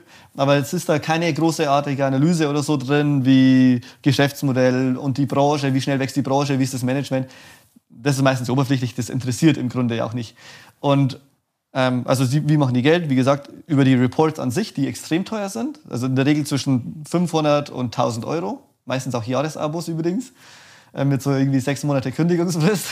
Was, Junge, Alter. Und das Zweite ist, das wäre aber tatsächlich auch mittlerweile illegal. Das Und war, keine Telefonnummer, wo hier jemand rangeht. Nein, das sowieso nicht. Oder So. E-Mail. E-Mail. E-Mail auch nicht. Bei solchen würde ich richtig gerne mal ins Büro vorbeikommen mit 20 Freunden. Ich sag, ich sag dir auch gleich, wie ich, ich kenne ja auch die Geschäftsführer von denen, ich sag dir ja gleich, gleich mal, wie, warum, ich, ich verstehe deren Perspektive nämlich sehr gut, überraschenderweise. Also die verdienen mit diesen Reportings halt Geld, die wissen aber, dass das halt letztendlich 50-50 Chance ist. Also das wissen sie auch, das meinte ich gerade mit, das sagen sie auch offen. Also unter Unternehmern sagen die auch offen, ähm, das kann funktionieren, die Wahrscheinlichkeit ist, das kann ja auch funktionieren. Also die Wahrscheinlichkeit ist halt 5% oder 10%, dass irgendeine so eine Cannabis-Aktie von der Marktkapitalisierung von 20 Millionen jetzt auf 200 Millionen steigt, also dass du dein Geld verzehnfachst. Es Ja, wie so halt- diese klassischen Lotterien, halt- Biotech-Lotterie, Cannabis. Lotterie kann ja auch funktionieren oder Casino. Es ist halt sehr unwahrscheinlich, dass du gegen die Bank irgendwann mal gewinnst. Das ist halt, aber es kann funktionieren. Ja, ja, und das Geilste klar. ist aber, die Leute, die, bei denen es dann funktioniert, die kommen dann zu mir und sagen mir, hey, aber das hat ja funktioniert, Michael. Äh, weißt Ja, aber man- halt nicht die neun von zehn anderen, bei denen es nicht Genau. funktioniert hat. Genau so muss man halt rangehen. Mit, du musst, der, der, der Erwartungswert ist der entscheidende Punkt. Genau. Da kann ich dir so viel erzäh- erzählen über Erwartungswert. Auch bei Managerkompensation wird da sehr viel Schwachsinn gedreht. Erklär das mal kurz vielleicht, weil... Mit dem Manager? Auch mit dem Erwartungswert, weil ich glaube, nicht jeder weiß, was, was, Ähm, worauf sich das bezieht. Im Grunde ist es ja so, im Casino gibt es Leute, die sind so begeistert, weil sie einen Haufen Geld verdienen. Ein paar sind nicht so begeistert, weil sie einen Haufen Geld verlieren. Aber im Durchschnitt, wenn du jetzt unendlich oder wenn du jetzt eine Million mal im Casino auf Rot drehst, dann, ich glaube, ich glaub, Roulette ist so eins der fairsten Spiele, dann kommst du bei, du verlierst halt, du, im Durchschnitt pro Spiel verlierst du, ähm, sagen wir mal, ein Prozent. Ich glaube, ein 37. ist, also du hast äh, 36 Felder plus 0, die 0 ist nicht mit eingerechnet, heißt quasi, und, und, und, und, und die genau. Wahrscheinlichkeiten werden quasi Genau. gebildet ohne die 0. Heißt, du kriegst quasi 36-fache raus, obwohl es 37 Ereignisse gibt, Ja. mögliche. Ja, und wenn man jetzt sagt, der Einsatz ist immer der gleiche, dann verlierst du halt in, Pro Ding ein 37. in, in oder 16 von, oder? In So. 16? Genau, in, in 16 Nee, von warte. 37 Fällen. Nee, in 17, nee, in 17 von, in 17 von 36 Fällen verlierst du. Genau, genau. Das ist schon relativ gut eigentlich. Also es, es ist ein, Sehr fair. Also für genau, genau, Glücksspielverhältnisse. genau. Aber es ist natürlich immer noch negativ. Also der Erwartungswert ist immer noch negativ. Besser als Online-Casinos, wo die die dynamisch anpassen können, Ja, die. Wahrscheinlichkeiten. Oder bei FIFA. Ja, das stimmt. Und deswegen, wenn du es, es kann dann mal funktionieren, und es kann auch mal schlecht gehen, aber im Durchschnitt verlierst du halt. Je häufiger du es machst, umso schlechter läuft es tendenziell. Und, und so ist es auch bei diesen Cannabis-Wasserstoff. Ähm, Lithium wurde auch gehypt wegen Elektroautos. Dann, dann sagt Elon Musk irgendwann, hey, wir, wir, wir, wir suchen gerade nach, wir, wir haben gerade Probleme mit der Lithiumlieferung für unsere Batterien. Und dann kommen natürlich die, am nächsten Tag die ganzen Crash, äh, die ganzen Reports, hey, das ist die geheime Lithium-Aktie. Und berufen sich dann auf das, was Elon Musk gesagt hat. Ja, äh, Und das andere, aber das ist mittlerweile illegal, das war in den 80ern aber noch legal, ähm, das ist Frontrunning. Das ist genau das, was wir vorhin schon mal hatten. Also Frontrunning ist, ich bin Erster, also Frontrunning, ich run an der Front so.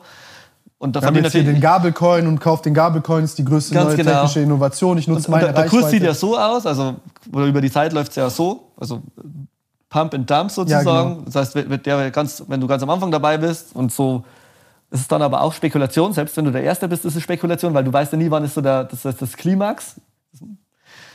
Ist halt dann, wenn du gerade die Instagram-Stories rausgehaut hast, wahrscheinlich. Oder gerade das so wie bei YouTube-Video. Elon. Aber so wie bei Elon, als er gesagt hat, ja, wir kaufen jetzt Bitcoin, danach dann äh, kleines Abkommen mit, mit, mit der Regierung, als sie dann gesagt haben, ja, es ist ein bisschen schlecht für den Dollar, okay, verkauf jetzt mal und sonst kriegt ihr hier ein bisschen Sanktionen.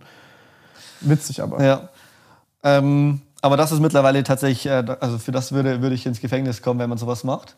Amazon ist einfach so groß, da sagt man, da habe ich keine marktbeeinflussende Leistung. Die ist ja 2000 Milliarden wert, die Firma.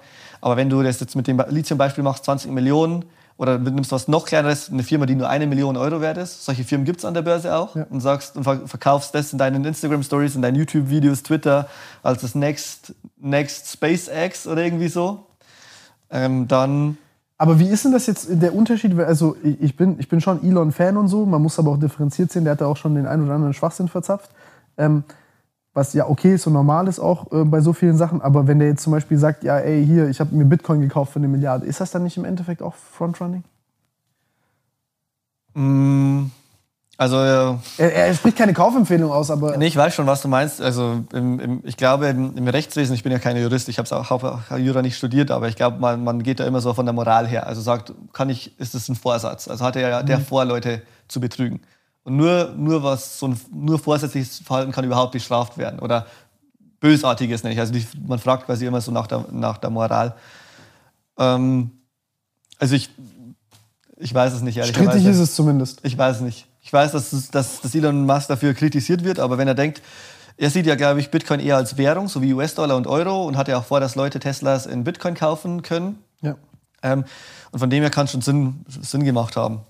Nee, nee, also da- dass, er- dass er Sinn macht, definitiv, aber. Dass er einfach sagt, er hat ja im Grunde gesagt, ich glaube, ja, sein Zitat von Twitter war ja, Bitcoin is almost as shitty as, as fiat.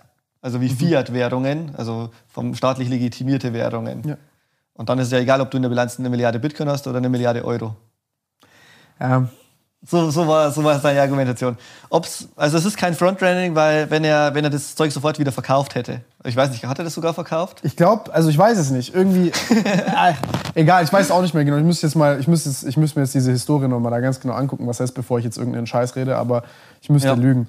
Der aber, größte, jetzt, um jetzt mal so, jetzt können wir, wir haben eh schon gerade über ein paar so gesprochen, was, was es überhaupt so auf dem Markt gibt. Also Ja. wenn ich jetzt bei Google eingebe Aktien, Ja. was begegnet mir da alles? Das finde ich auch super spannend. Aber Moment, nur, nur, nur, nur ganz kurz, Mhm. bevor wir weitermachen. Ähm, mit diesen jetzt mit diesen ganzen Pump-and-Dump-Schemes und diesen, ich nenne es mal, heute Forex, mor morgen Krypto, morgen das Neue und so. ICO war auch ein Thema, die Initial Coin Offerings, vielleicht hast du das oh gehört. ja, die, haben ja die Asiaten komplett übertrieben Ja. zum Beispiel. Und Specs, äh, das war jetzt so das Thema vor sechs Monaten. Also da wurde auch, das, das wird halt immer, am Anfang ist es immer gutmütig, auch die ICOs. Und dann merken halt, ah, das ICOs sind ja unreguliert, Specs sind ja auch unreguliert und dann kommt halt die ganze Scheiße nach. Genau. Äh, das, das, das ist halt extrem schade. Und ähm, was, ich jetzt, was ich jetzt sagen wollte, ist, ähm, nicht, nicht, jeder, nicht jeder kann das Ganze jetzt logisch und rational durchdenken. Und nicht jeder, also Leute sind nicht so ganz resistent, wenn jetzt irgendjemand kommt und sagt, ja, Bruder, aber die wollen das ja nicht, dass du Geld verdienst, bla bla und so. Dass wir mal vielleicht so eine kleine Situation hier recreaten oder sagen, auf welche Gefühle kommt es an. Weil ich zum Beispiel, mir ist aufgefallen, ähm, wenn du das Gefühl hast, dass du jetzt aus Druck investieren musst, weil du Angst hast, etwas zu verpassen, weil du denkst, du kommst zu spät. Ähm, das ist für mich so eine riesengroße Alarmleuchte, wo ich immer den Leuten sage, wenn, wenn du mit diesem Gefühl irgendwo hinkommst und denkst, du bist zu spät an einer Party und deswegen musst du da Geld reinstecken, dann mach's nicht. Mach's nicht. Da bin ich voll bei dir. Weil das hält auch viele Leute davon ab, Und sowas kommen- Vernünftiges zu Und kaufen. es kommen auch so viele Chancen jederzeit. Also ich, weißt du, es kommen, es kommen ICOs, dann kommen Spe- Specs, aber es kommen auch irgendwann mal wieder seriöse Sachen. Ja. Ähm, es kommen, es, es werden dir quasi jeden Monat, jedes Jahr geniale Deals angeboten. Und man muss nicht bei allem dabei sein. Ja. Aber gerade wenn du FOMO hast, dann, also dieses Argument würde das macht gierig. Nee, du musst dir so überlegen, wann funktioniert das, wenn man so denkt, mit FOMO? Das funktioniert nur dann, wenn du dir sicher bist, du bist so einer der ersten Personen, die das wirklich mitbekommen haben. Aber meistens ist es so, dass du irgendwo. Der Vorletzte bist. Du bist schon ziemlich irgendwo in der Normalverteilung schon bei den zwei Sigma irgendwo drin. Also so bei den 90 Prozent, circa 95 Prozent. Ähm, und so ganz am Anfang bist du eigentlich nur dabei, wenn du einer der, der Gründer bist. Weißt du, ich meine, einer der Gründer des. Frauds. Dann, Ja, eben, bist, eben. dann bist du einer der Ersten. Ähm, alle anderen verkaufen dir nur, du bist wahrscheinlich einer der Ersten, weil, hey, guck mal, Weltbevölkerung ist ja 9 Milliarden ähm, und wir haben hier jetzt 100.000 oder so. Und Genau. du bist ja und der 101. Tausendste ist ja nur der von Ja, genau. einer Million, bist du immer noch unter den ersten 10 Prozent so. Ja, nee, äh, weil guck mal, mich triggert das übel, wenn ich auf Instagram halt diese kleinen, ich sag's dir ehrlich, diese kleinen Spastis sehe, die dann irgendwie mit ihrem Laptop in der Shisha-Bar sind und dann einmachen auf, äh, ja, ich habe jetzt hier einen geleasten AMG, weil sie bei drei Exit-Scams dabei waren und jetzt dann sagen, ja, ich habe damit nichts zu tun gehabt, ich wusste nicht, dass es Flop ist und so, aber die Kohle nehme ich mit und dann sind sie noch bei den nächsten fünf dabei. Ähm, und sich dann halt dort brüsten, als wären sie irgendwie die größten Geschäftsmänner. Und Ja. halt irgendwelche anderen Leute halt auf den Scheiß reinfallen und dann halt einfach nur richtig viel Kohle kaputt machen. Also wirklich, ich würde die am liebsten alle zusammenschlagen, Mann. Fuck, also sowas fuckt mich richtig, richtig heftig ab. Also du hast Ja. auch keinen Bock, dich mit denen zu streiten, weil das halt alles nur irgendwelche Paviane sind, Mann. Ja. Die wollen einfach nur deine Zeit. Ja, genau, genau, genau. Und das ist halt wirklich, wirklich, wirklich schlimm. Und Instagram ist wirklich überlaufen von diesen Idioten. Ja, also ich habe dann ja auch mit denen mal gesprochen, mit den Telefon also die Leute, die solche Sachen rausbringen. Ja, echt? ähm, also das war, das ist so die, die das war so die Standardfinanzszene, würde ich sagen, bis 2017, bis dann so diese wirklich. Mittlerweile gibt es auch mehrere Leute, die auch überhaupt Aktienanalysen so machen und so. Finde ich auch sehr gut, weil der ganze Finanzmarkt ist in den letzten vier, fünf Jahren viel, können wir gleich mal drüber reden, wie sich die Aktionärskultur in Deutschland in meinen Augen extrem verbessert hat in den letzten vier, fünf Jahren. Und die sagen im Grunde, ja, die wissen, die wissen, dass es ähm, dass es ein Wahrscheinlichkeitsgame ist. Die wissen, dass die, aber sie sagen halt, sie, sie, die es geht alles über Kommunikation. Die Kommunikation ist halt nicht ehrlich. Die sagen dir nicht, Cannabis-Aktie, die kann sich verzehnfachen. Wahrscheinlichkeit 3%. Wahrscheinlichkeit, dass es abkackt, 97% So würde jemand kommunizieren, wenn es komplett ehrlich ist. Aber die sagen natürlich einfach nur das Positive. Also das ist die Lithium-Aktie, die sich verzehnfachen wird. Ähm, und die Rechtfertigung ist ein bisschen so, oder warum verkauft sich das Zeug überhaupt? Weil das sind Firmen, die machen Umsätze zwischen 20 und 80 Millionen im Jahr. Nicht nur mit dem, aber, aber zum Großteil mit solchen Sachen. Also das geht in Deutschland ab. Du darfst aber auch nicht vergessen, Deutschland ist so die, die viertgrößte Wirtschaft. Die machen, die machen 20 bis 80 Millionen im Jahr. Mit, mit Börsenbriefen, mit sowas. Mit, mit ja. Börsenbriefen, die, die, die ähm, 800 Euro kosten und eine Aussicht haben auf Profit mit ungefähr 3%, mit 10x. Ob das mit und 3% stimmt oder ob es vielleicht ist es auch 10%, 10 oder 20%. Aber die sind nicht, aber die disclosen das nicht. Nein, das muss man auch nicht. Das hängt auch sehr viel mit der Formulierung und das auf. ist legal. Ja, das ist ja ein Informationsangebot. Oder, oder was würdest du sagen, ist da illegal? Also es ist äh, grundsätzlich Guck mal, guck mal, jetzt mal, jetzt mal scheiß mal auf diese. Guck mal, ich, ich gucke ich guck das so an. Ne? Wenn wir jetzt hier professionell warte, miteinander reden, dann reden wir rechtlich. Auf der anderen Seite ja, gucke genau. ich das ethisch an, würde ich den zusammenschlagen, ja. wenn er das mit meinem kleinen Bruder macht. Ja, weißt du, was ich meine? Mhm. Und also, sorry, das, das, also hier entsteht ja kein Wert. Ja, nee, überhaupt nicht. Und jetzt erzähle ich dir aber, wie, wie, wie, wo kommen die überhaupt die Kunden her? Weil es kann ja nicht sein, dass das, das macht man ja nur einmal, weißt du, wie ich meine? Ja. Weil du merkst ja dann, dass es nach einmal nicht funktioniert. Also die argumentieren das im Grunde so, dass es gibt einfach eine Nachfrage. Es gibt eine Nachfrage an Leuten, die halt schnell reich werden wollen. Und das, das, diese Nachfrage befriedigen sie. Ja, aber mit einem Angebot, was in die Irre führt. Also sie, genau, das, also das, sie, halten ihr Versprechen genau, nicht. Genau, das ist der Punkt. Und warte, ich wollte noch irgendwas super Wichtiges sagen. Ähm, gibt doch eine Nachfrage an Leuten, die sagen, dass sie sich gerne verstümmeln lassen wollen würden, aber trotzdem ja, ja. komme ich dem nicht nach. Also was, das ist doch keine... Ja, genau, jetzt weiß ich es wieder. Ähm, man unterschätzt einfach auch, wie viele wohlhabende Leute es in Deutschland gibt. Also die Zielgruppe ist, ist nicht, würde ich auch sagen, ist nicht der Arbeitnehmer von denen tatsächlich. Also ein Börsenbrief für 800 Euro kauft sich in der Regel kein oder sehr wenige Arbeitnehmer, sondern es sind wirklich Leute, die schon ein Depot haben von 500.000, von einer Million, so in dem Dreh. Ähm, die kaufen sich einen Börsenbrief für 800 Euro von hochvolatilen Cannabis-Aktien, um dann ja. dort nochmal 100k reinzubringen? So, und, die, und die sind im Alter circa 50 plus. Also 50, ja, 50 plus definitiv. Das ist auch nicht meine Zielgruppe, das ist auch nicht deine Zielgruppe. Ähm, aber die, das ist eine Zielgruppe, die hat Geld und die ist, muss man jetzt einfach leider sagen, die ist tatsächlich relativ uninformiert. Gerade was auch neue Medien und so weiter angeht, Internet, WhatsApp und so weiter. Ähm, also ich glaube, man kann sich relativ vorstellen, aber ich glaube, das Krasse, was ich eben erlebt, erlebt habe, was ich auf Instagram mit Aktien und so sehe, dass die, die Jungen, die reinkommen, also meine Follower sind zwischen 18 und 30, also mhm. 90 Prozent, ähm, die sind im Verhältnis zu den bisherigen Investoren, Privatanlegern, die es in Deutschland gab, also ganz normale Privatanleger, jeder, der Aktien hat, unglaublich informiert. Also die wissen tatsächlich, was ist denn das Geschäftsmodell von Amazon? Welche Segmente gibt es da? E-Commerce, Cloud, ähm, Third-Party-Seller, Twitch und so weiter. Also die kennen das, die wissen auch, wie, wie viel wächst Amazon. 20, 30 Prozent im Jahr. Was ist die Gewinnmarge? Was ist die Strategie? Wer ist der CEO? Also sie ist unglaublich informiert, diese junge Generation. Deswegen, glaube ich, wird die auch erfolgreich sein mit, mit Aktien, weil sie halt einfach genau wissen, was sie tun und nicht auf Geheimtipps hinterherjagen. Und das ist also ich, das der größte 100, Geheimtipp ist Zusammenhänge verstehen. Ja. ist der größte Geheimtipp. Nee, der Geheimtipp ist einfach, die Sachen wirklich zu verstehen, ja. wie man investiert und nicht zu sagen, hey, da ist jemand, der hat gesagt, das ist eine geile Aktie und dann blind einfach alles rein investieren. Das kommt bei mir jetzt auch schon teilweise vor, weil man wird einfach als, als, als Influencer so ein bisschen wahrgenommen oder als Experte und die Leute sagen dann einfach, hey, Michael hat selbst 20.000 in, in, in die Aktie investiert, dann investiere ich jetzt auch 500 Euro oder so. Aber das ist eigentlich genau, was ich eben nicht möchte, weil ich. Das machen wir gleich. Du bewertest ich, mein Aktienportfolio. Ich möchte ja keine, also es, es, es, hat keinen Sinn für die Aktionärskultur oder generell. Es macht denkfaul. Genau, es, es, macht keinen Sinn, Lemminge sozusagen auszubilden, die dir alles nachzukaufen, sondern im Grunde ist ja das Ziel, dass die Leute selbstständig ähm, wissen, warum sie die Aktien gekauft haben. Weil, und jetzt kommt das, das der nächste Punkt, der nämlich dann passieren würde. Also auf solche Sachen, die ich dir gerade erklärt habe mit den 800 Euro, Junge, also unter 30-Jährigen würde ich sagen, machen, machen das nie oder kaufen das tatsächlich so gut wie nie. Erstens, weil häufig das Geld fehlt. Einfach mal so 800 aus der Hüfte wegzumachen. Jemand, der eine Million im Depot hat, der sagt halt, guck mal, das Ding kostet lieber eine Playstation 5 auf Ebay, Alter. Nee, der denkt so.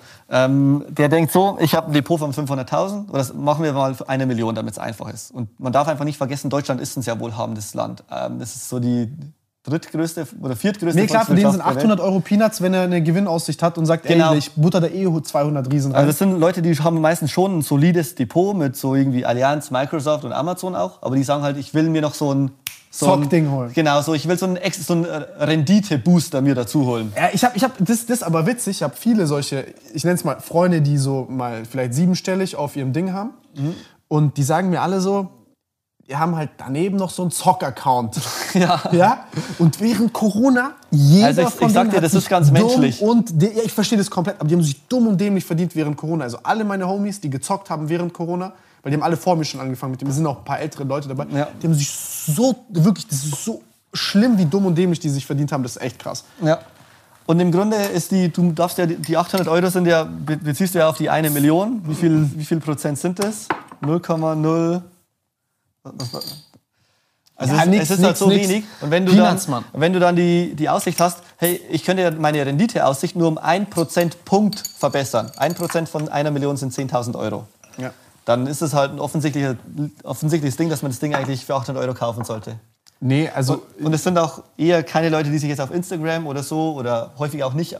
YouTube wird mittlerweile auch schon relativ alt, das stimmt schon. Also das sind auch viele ja. 40, 50. Ähm, aber ja, es ist häufig auch die einzige Informationsquelle, die man hat.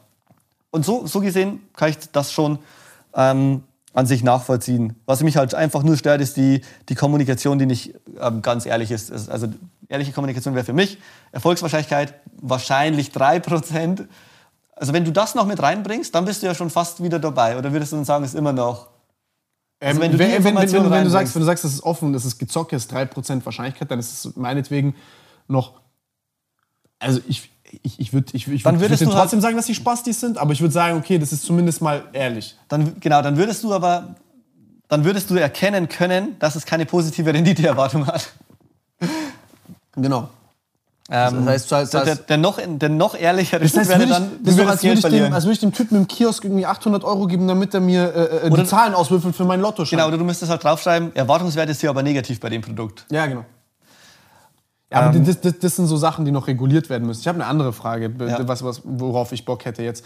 Ähm, ist, ist, lass mal mein, mein, meine, meine Position durchgehen und du gibst mir kurz mal deine Meinung und danach mhm. deine Analyse auch, wie du so deine Systematik, wie du vorgehst bei diesen ganzen Aktien und wir vergleichen das mal so ein bisschen. Ich habe da ja wirklich, ich gehe da hin und sage, okay, ich habe es relativ easy gemacht. Ich kann wahrscheinlich auch nicht das Geschäftsmodell ganz genau erklären. Aber was hatten wir denn jetzt gestern alles? Also ich muss mal nur kurz hier reingucken. Ja. Ähm, wir wollten uns jetzt äh, mein mein Depot angucken ja. und du bewertest, wie du das findest und ich erkläre, warum ich gekauft habe. Also so halt auf schnellmäßig. Ähm, also eigentlich kann ich alles relativ easy erklären, weil es ist gar kein großes Hexenwerk. Also meine größten Positionen sind Alphabet, Nvidia, Amazon, Bitcoin, Apple, ähm, ja, so Alibaba und Tencent habe ich auch noch. Die sind jetzt so, ich sag's mal, mittelgroß. Und ähm, das ganze andere Zeug ist relativ klein und dann sind so ein paar auch spekulative Sachen drin, die ich jetzt nicht hier nenne, weil ich will nicht, dass mir Leute das nachmachen. Verstehe. Und die sind alle so etwa gleichgewichtet, sagst du? Oder ja. ist da eine dabei, die jetzt so. Also Nvidia, Google, Amazon sind so meine größten Positionen. Also so. Nvidia, Google, Amazon. Da habe ich. Okay, ja. Da also das erste, was, ähm, was auffällt, ist, dass es relativ. Und, und Microsoft und Microsoft. Ja, also das Erste, was, was mir da auffällt, ist, dass es relativ wenig Aktien sind. Also es waren jetzt, glaube ich, sieben oder acht. Mhm. Sagen wir mal, die, die, die anderen Spekulationen, sagen wir einfach mal, die sind nicht da. Ja. Äh, nehmen wir jetzt nicht irgendwie da rein. Ähm, also man spricht eigentlich so davon, dann, dann von diversifiziert, wenn du 20 bis 30 Aktien hast. Dann, Habe ich nicht. Ne? Dann der, der, der Grundgedanke dabei ist, es kann, Ähm, es kann immer mal irgendwas schief gehen. Warte mal kurz, mein Kabel ist da irgendwie gerade. Also man, man spricht eigentlich so von einem diversifizierten Portfolio auf 20 bis 30 Werte, weil man einfach den Grundgedanken hat, es kann ja immer mal irgendwas passieren. Das nennt man idiosynkratisches Risiko, also auf das Unternehmen bezogenes Risiko, wie bei Wirecard. Niemand wusste, dass es, dass es im DAX ein Betrügerunternehmen gibt, sozusagen. Ja. Das konnte auch niemand vorhersehen. Das ist so typischer Black Swan. Und das genau ist der Grund, warum man diversifizieren sollte. Wenn du jetzt alles in Wirecard packst, dann wäre halt alles weg. Haben mich auch Leute weinend angerufen tatsächlich. Das ist dann war unangenehm, wenn 50-jährige Leute weinend anrufen. Ist aber auch nur einmal vorgekommen. Das war dann direkt bei dem Crash. Aber da kann man dann eben nichts mehr machen, vor allem wenn man eben älter ist und keinen so langen Anlagehorizont mehr hat. Ähm, bei den, das heißt, wenn, sagen wir mal, eine von deinen Aktien geht pleite, dann bei sechs Aktien oder sieben Aktien, dann ist wie viel weg? So 15 Prozent des Vermögens ist dann weg. Ja, ja, ja. Das kann schon wehtun. Wenn du jetzt aber 30 Aktien hast und jede macht so knapp 3 Prozent aus, mhm dann 3%, das merkst du eigentlich gar nicht, weil das Depot sollte ja im Jahr schon so knapp 10% machen. Okay, heißt. Also, also was, was realistisch ist, ist, äh, das vielleicht auch kurz, was ist eine realistische Renditeerwartung? 5 bis 15 Prozent. Alles in dem Bereich. Wenn dir jemand 20 sagt, dann ist schon, würde ich sehr genau hinschauen. Ich würde es ihm immer noch glauben. Ich würde aber sehr genau hinschauen. Ich bin auch um die 20 ähm, pro Jahr, durchschnittlich die letzten sechs Jahre. Aber ich würde extrem genau hinschauen, wie genau und wie reproduzierbar okay, und wie reproduzierbar ist das Ganze auch und welches Risiko hat. Dann bin ich ja, bin ich ja läppsch mit meinen 14 Prozent. Es hängt immer auf den Zeitraum ab. Du bist ja noch nicht lang dabei. Ich glaube, ein Jahr meinst ja. du ja. Ja, das ist auch sehr gut. Das ist auch im, das ist auch extrem gut. Mich hat, weißt du, was Deswegen sage ich ja, hat? ich sage ja 5 bis 15 ist, kann man, ist realistisch. Alles, was über 15 ist, würde ich extrem genau hinschauen. Und ich habe die chinesischen Sachen gefickt. Alibaba, Tencent, Alibaba Tencent. und so hat mich richtig. Äh, habe ich auch. Die sind richtig gedippt. Ja, Alibaba habe ich auch sehr gut investiert. Ich zeige ja mein Depot auch bei, bei Instagram. Ja, ja. Ähm, aber ganz kurz bei. Genau, das zur Diversifikation. Ganz kurz zu diesen, zu diesen chinesischen Aktien eine Frage. Das ist ja so, dass du die ja eigentlich nicht selber hältst, sondern mittels man die hält quasi. Kann so oder so sein. Ja? Das, das hängt von der Aktie ab. Welche meinst du? Wir, wir können, bei Tencent solche, und bei Alibaba. Es gibt da mehrere Konstrukte sozusagen. Ja, also, ich, ich, also in meinem Konstrukt ist es so, dass ich die nicht halte, sondern halt jemand anders die quasi die ADRs. treuhänderisch hält. Du meinst die ADRs? American? Sein, ja. Ameri also bei Alibaba und Tencent, da gibt es zwei Möglichkeiten, wie man die kaufen kann. Entweder die Aktie ja. in Hongkong, an der ja. Hongkonger Börse, ähm, Hongkong Exchange, HKEX, mhm. kann man die kaufen. Das dann wirklich, da hältst du dann wirklich die Aktie. Was du auch machen kannst, ist ein sogenannter ADR, American Depository Receipt. Das ist ein Zertifikat, das dir die, das Recht auf eine Aktie verbrieft. Mhm. Das ist aber ein Standardkonstrukt. Also wenn du jetzt zum Beispiel in Deutschland Amazon kaufen willst, Amazon ist ja gar nicht in Deutschland notiert, sondern ja. in Amerika. Aber es ist ja trotzdem in Deutschland handelbar. Das macht man dann häufig über einen American Depository Receipt. Oder auch umgekehrt, wenn du Adidas in Amerika kaufen willst, dann handelst du häufig nicht die Aktie selbst, sondern einfach. Das hat ja kurz für Unruhen gesorgt, als es da so ein bisschen public wurde. Genau, sondern du handelst dieses ADR-Zertifikat. Und genauso ist es auch dieses ADR-Zertifikat bei Alibaba, in, das du in New York kaufen kannst. Ich weiß jetzt auch nicht, welche Alibaba du hast. Es gibt da eine mit, einem, mit einer US-ISIN und eine mit einer Cayman Islands ISIN. Die ISIN ist diese KYG, ist Cayman Islands am Anfang. Und das eine ist eben die ADR und das andere die Aktie. Ähm, grundsätzlich sehe ich persönlich das ADR-Risiko tatsächlich als sehr relativ sehr gering mhm. bei Alibaba und Tencent. Denn es ist ja ein Zertifikat, das das Recht auf eine Aktie verbrieft. In der Regel ist das auch 1 zu 1, es könnte aber auch 1 zu 4, 1 zu 6 und so sein. Mhm, mhm, mhm, ähm, da, das, da, diese Unruhen gab es, weil der US-Senat gesagt hat, wir werden ADRs verbieten. Meinst, meintest du das? Ja, genau. Dann das ist ja alles kurz rund. Und ich habe halt literally zwei Tage vorher gekauft. Ja.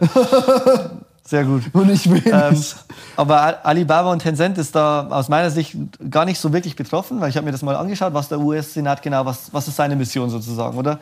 Und Sie wissen, Amerika ist der breiteste, tiefste, der breiteste und tiefste und größte Finanzmarkt, auch der vertrauensvollste der ganzen Welt. Mhm. Das Vertrauen wollen Sie nicht kaputt machen, wenn jetzt ein Haufen internationale Firmen ähm, da einfach an die Börse gehen und versuchen, Geld abzugreifen.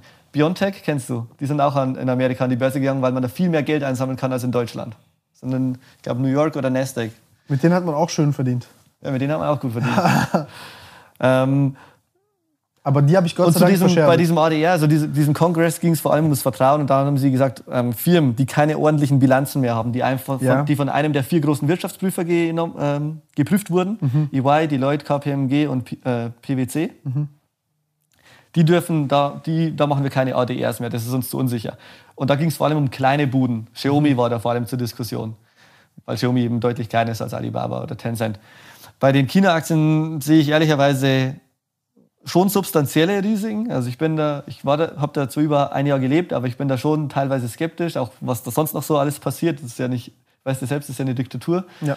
Ähm, aber mit sehr, äh, mit sehr kapitalistischen Zügen auch. Also die, die Leute sind da tendenziell schon glücklich, weil sie halt gesehen haben, wie der Wohlstand vorangeht. Weißt du, es ist da Aufbruchsstimmung. Ja, also so, solange, solange das Wirtschaftswachstum so anhält, dann Ganz genau. auch die Leute beruhigt. Die Stimmung, Sobald es nicht mehr so ist, dann... Ganz genau, ganz genau. Dann, dann kippt die, die Stimmung eben. Ja. Weil dann hinterfragst du, sind wir überhaupt auf dem richtigen Weg und so weiter. Also, was das ist sehr die, spannend zu beobachten, was da passiert. Genau. Die Risiken, die ich bei Alibaba, also ich habe auch Alibaba und Tencent, ähm, auch relativ große Positionen, einfach weil ich die für sehr unterbewertet halte. Tencent ist krass. Ja, Also ich auch, auch, auch also ich habe also ich also, als, als, ich nenne es mal aus, als, als Videospielliebhaber in Anführungszeichen. Also schon. Fortnite. Ja, genau. Fortnite Also die haben, die haben so viel krasse Sachen auch. Also inhaltlich hat mich das halt überzeugt, was sie da halt machen. Ja. Ähm, ich weiß nicht, ob Genshin Impact auch von denen ist und so. Also auch diese ganze? Copycat-Strategie, die die da Doch, fahren. doch, das auf jeden Fall. Genau. WeChat ist ja eine Copycat von WhatsApp. Ja, genau. Und aber im Endeffekt, also jetzt, ich bin da jetzt kein großer Freund, muss ich sagen, von diesen, von diesen horizontalen Rollouts. Also, dass du jetzt quasi sagst, ich kopiere ein Ja. Geschäftsmodell. Aber strategisch betrachtet, sorry, dass ich das so sage, ist jetzt auch ein bisschen eklig, aber strategisch betrachtet, die haben halt den Markt, um das zu machen. Ja. Also durch dieses protektionistische Ding, die haben halt über eine Milliarde Leute dort und ähm, Es ist blöd gesagt, aber letztendlich bringt es ja die Menschheit auch weiter. Weil wenn, wenn Activision Blizzard und ähm, wie heißen die anderen ganzen, wenn die nicht expandieren, dann wird es jemand anders machen für dich. genau. und an denen sind die auch beteiligt. Ja. Die sind, äh, Tencent ist auch an Tesla beteiligt mit 5%, auch an Snapchat. Die haben auch so eine, so eine kleine, die sind an mehr als 700 Startups beteiligt. Die haben auch so eine Holding dabei. Das ist eigentlich eher eine Holding-Gesellschaft mittlerweile. Jetzt aber mal zu den China-Risiken. Also das größte Risiko, das ich dabei, also bei, generell bei, bei China-Aktien gibt es also zwei Lager. Die einen sagen, alles, alles Scheiße mache ich niemals. Das, ist mir, das hat mir so einen Wirecard-Beigeschmack mit, ja, ich weiß nicht, sind das eh alles Fake-Bilanzen, Fake-Zahlen und so. Und wenn du so denkst, dann solltest du auch China komplett ausschließen. Klar, weil gegen sowas kann ich niemals argumentieren, auch nicht wissenschaftlich oder mit Daten. Wenn du sagst, Ja, gegen sowas kann doch kein Mensch argumentieren. du, wenn du sagst, du glaubst die Zahlen nicht, du lügst und okay, jetzt verteidige dich, was willst du machen? So, da, Ja, deine eben. Diskussion beendet, komm. Eben. Ähm, von dem her, alles gut. Und, und wenn, ansonsten gehst du halt vor wie bei der ganz normalen Aktienanalyse. Bei Alibaba schaust dir an, welche Segmente gibt es. E-Commerce, Cloud, das sind so die zwei mit Abstand wichtigsten Sachen. Sehr, sehr ähnlich wie auch bei Amazon. Das, das sind auch bei Amazon die zwei wichtigsten. Also die, die Aktien, für die schauen wir uns gleich nochmal an. Ähm, bei Alibaba ist auch noch Alipay dabei. Das ist so, so wie PayPal im Grunde. Und kommst dann irgendwann, wenn du zu einem Schluss kommst, kaufenswert, dann hast du immer noch ein paar besondere Risiken bei, Alibaba, bei China. Und ich sehe, ich habe ich hab auch eine China-Studie publiziert, die ist auch kostenlos, knapp 10.000 Wörter, also mit zwei Stunden Podcast auch, also richtig tiefgehend, weil ich mal alle Erfahrungen, Sachen Musst du mir schicken. ja, mache ich. Ähm, haben wir auch gedruckt, versenden, versenden wir auch ausgedruckt. Ähm, und letztendlich habe ich da so ein kleines Risk-Framework, also meine fünf größten Risiken da aufgelistet. Ich hoffe, ich bringe sie jetzt zusammen. Ja, ja, kann, Ähm, kenn ich. Wenn man was zusammenschreibt, dann ist es aus dem Kopf raus. Genau. Das erste war so die Konjunkturkorrektheit. Also ich glaube schon, dass die Zahlen an sich stimmen. Also die zumindest ganz grob. Ob es jetzt 6% Wirtschaftswachstum sind oder 8% oder, oder ob es auch 4% sind. Ich glaube, Die Tendenz ist klar. die Tendenz ist klar, es, es wächst auch, denke ich.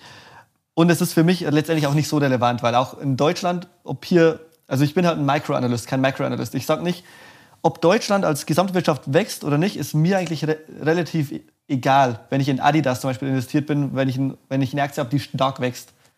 Weißt du, wie ich meine? Ja, auch so das existenzielle Also es ist jetzt nicht so. dass ähm, es ist natürlich es ist natürlich immer gut, wenn die Gesamtwirtschaft auch wächst in Deutschland, aber auch wenn die Wirtschaft in Deutschland stagniert, beziehungsweise wächst ja eh nicht besonders schnell, ähm, so 2% vielleicht am Bruttoinlandsprodukt. Ähm, es gibt trotzdem Unternehmen, die wachsen hier mit 30 Prozent. Ja, genau, Und, ja. und mit denen kann ich, kannst du ja trotzdem einen Haufen Geld verdienen. Ähm, Solange wir keine Kriegszustände haben, geht es so. Ganz genau. Die anderen, die, dann gibt es noch das Risiko mit dem ADRs, das hatten wir gerade schon. Das betrifft aber vor allem kleine Unternehmen, die nicht eine ordentliche Wirtschaftsprüfung und so weiter haben. Dann gibt es das Anti-Monopol-Gesetzgebung, das war auch vor knapp sechs, sieben Monaten. Also diese Talks waren mit Alibaba sollte jetzt zersplittet werden, Tencent und so. Sehe ich aber persönlich auch als relativ gering, denn selbst wenn es eintritt, es kommt auch bei Amazon und Google immer wieder hoch, sollte man die, die zersplitten, in Amazon jetzt in E-Commerce und Cloud, dann hast du halt zwei Aktien. Weißt du, dann gibt es zwei Aktien, die an der Börse sind, dann hast du halt zwei Aktien im Depot. Ja, also ist, ist mir eigentlich relativ egal als Investor. Ähm, Das ist beides starkes Geschäft. Genau.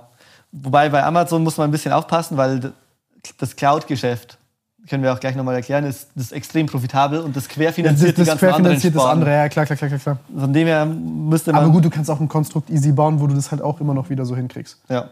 Dann, dann gehört halt der eine Bums der, dem anderen 100 Prozent und die verla- verlagern ihre Gewinne halt in, in, in Mhm. dort rein und bauen sich ihre Infrastruktur weiter aus mit dem ganzen Versand und Transport. Das stimmt. Die Das zwei, die zwei anderen. Risiken, die ich noch sehe, und das sind eben die größten, die ich nenne die lokale Enteignung und globale Enteignung. Lokal bedeutet, ähm, Alibaba wird lokal, also in, in China, ähm, irgendwie enteignet. Dass Mhm. sie eben sagen, okay, das ist jetzt ein Staatsunternehmen. Die sind, wir uns, die sind uns zu mächtig geworden, das könnte ja tatsächlich sein, weil die, die Regierungsform will ja, dass die ganze Macht vom Staat ausgeht. Sie enteignen die jetzt, dass sie da die Kontrolle haben, weil gerade WeChat kontrolliert ja auch die Medien. Das ist schon gefährlich, in Anführungszeichen. Ja, aber führt es nicht dazu, dass, das, dass die sich äh, selbst ficken, wenn sie das machen sollten? Also, weil wenn, wenn jetzt zum Beispiel einmal, wenn einmal Alibaba oder einmal Tencent ähm, vom Staat übernommen wird oder, oder, oder, oder zersplittet wird oder whatever, dann, ist ja, also, dann wird ja kein Mensch mehr dort also guten Gewissens irgendwie Geld mehr investieren. Ja, das stimmt. Also, Also, äh, also ich sehe das als ein sehr, sehr, also das könnte wie passieren. abhängig sind die denn von, von, von, von ausländischem Geld? China? Ja. Boah, das kann ich dir gar nicht sagen. Also ich, ich wüsste nicht, also ich, ich, ich, ich Also sag, könnten die sich das überhaupt erlauben, sowas zu machen? ich sag dir mal, wie ich das argumentieren würde. Also ja, in China wird immer wieder mal was enteignet. Also es kommt schon vor, also Firmen, aber auch ähm, Immobilien, kleines und, Zeug, und, und ja. Immobilien und so. Alibaba ist schon, ist, glaube ich, die größte Firma in China. Oder Tencent, die ähm, wechseln sich da immer wieder ab.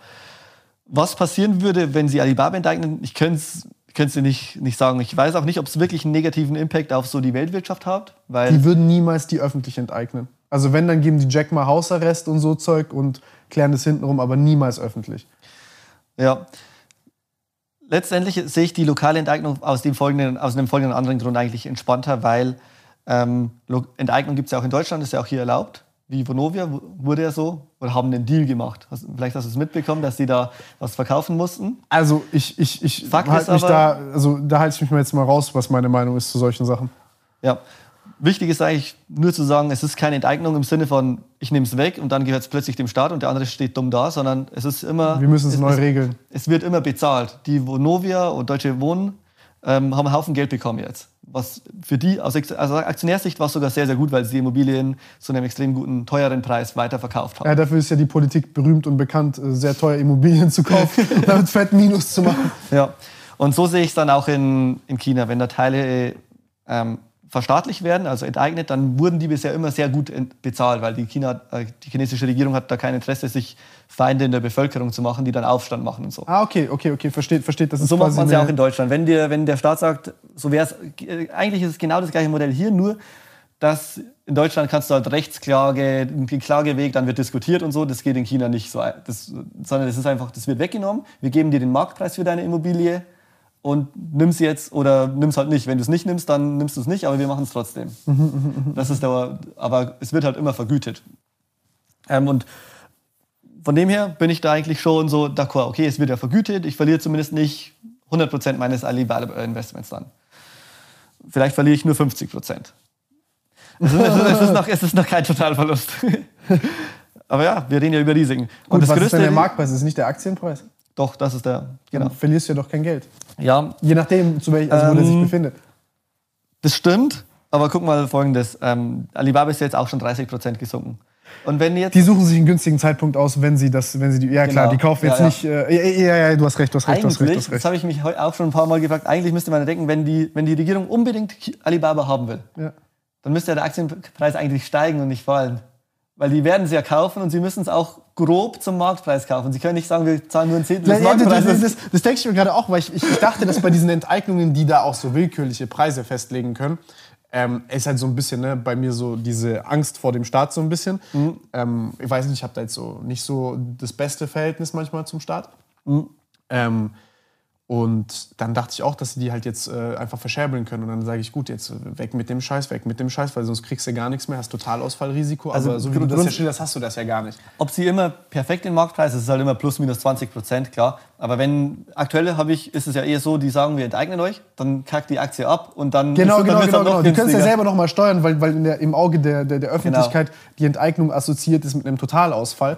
Das Genau. ist schon ekelhaft. Ja. Das ist schon ekelhaft.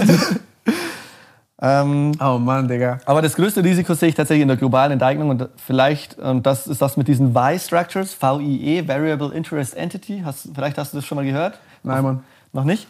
Wissen auch eh die wenigsten tatsächlich, ähm, auch so die, die viel in Aktien investieren. Und dann fragst du mich, Digga. Hätte ja sein können, dass du schon mal davon gehört hast. Es gibt nämlich kein Gesetz, das, ähm, also Ausländer dürfen eigentlich gar nicht in chinesische Firmen investieren und auch nicht in Immobilien. Das heißt, du hast Alibaba-Aktien, ich habe Also Alibaba. von diesem Gesetz weiß ich, ja.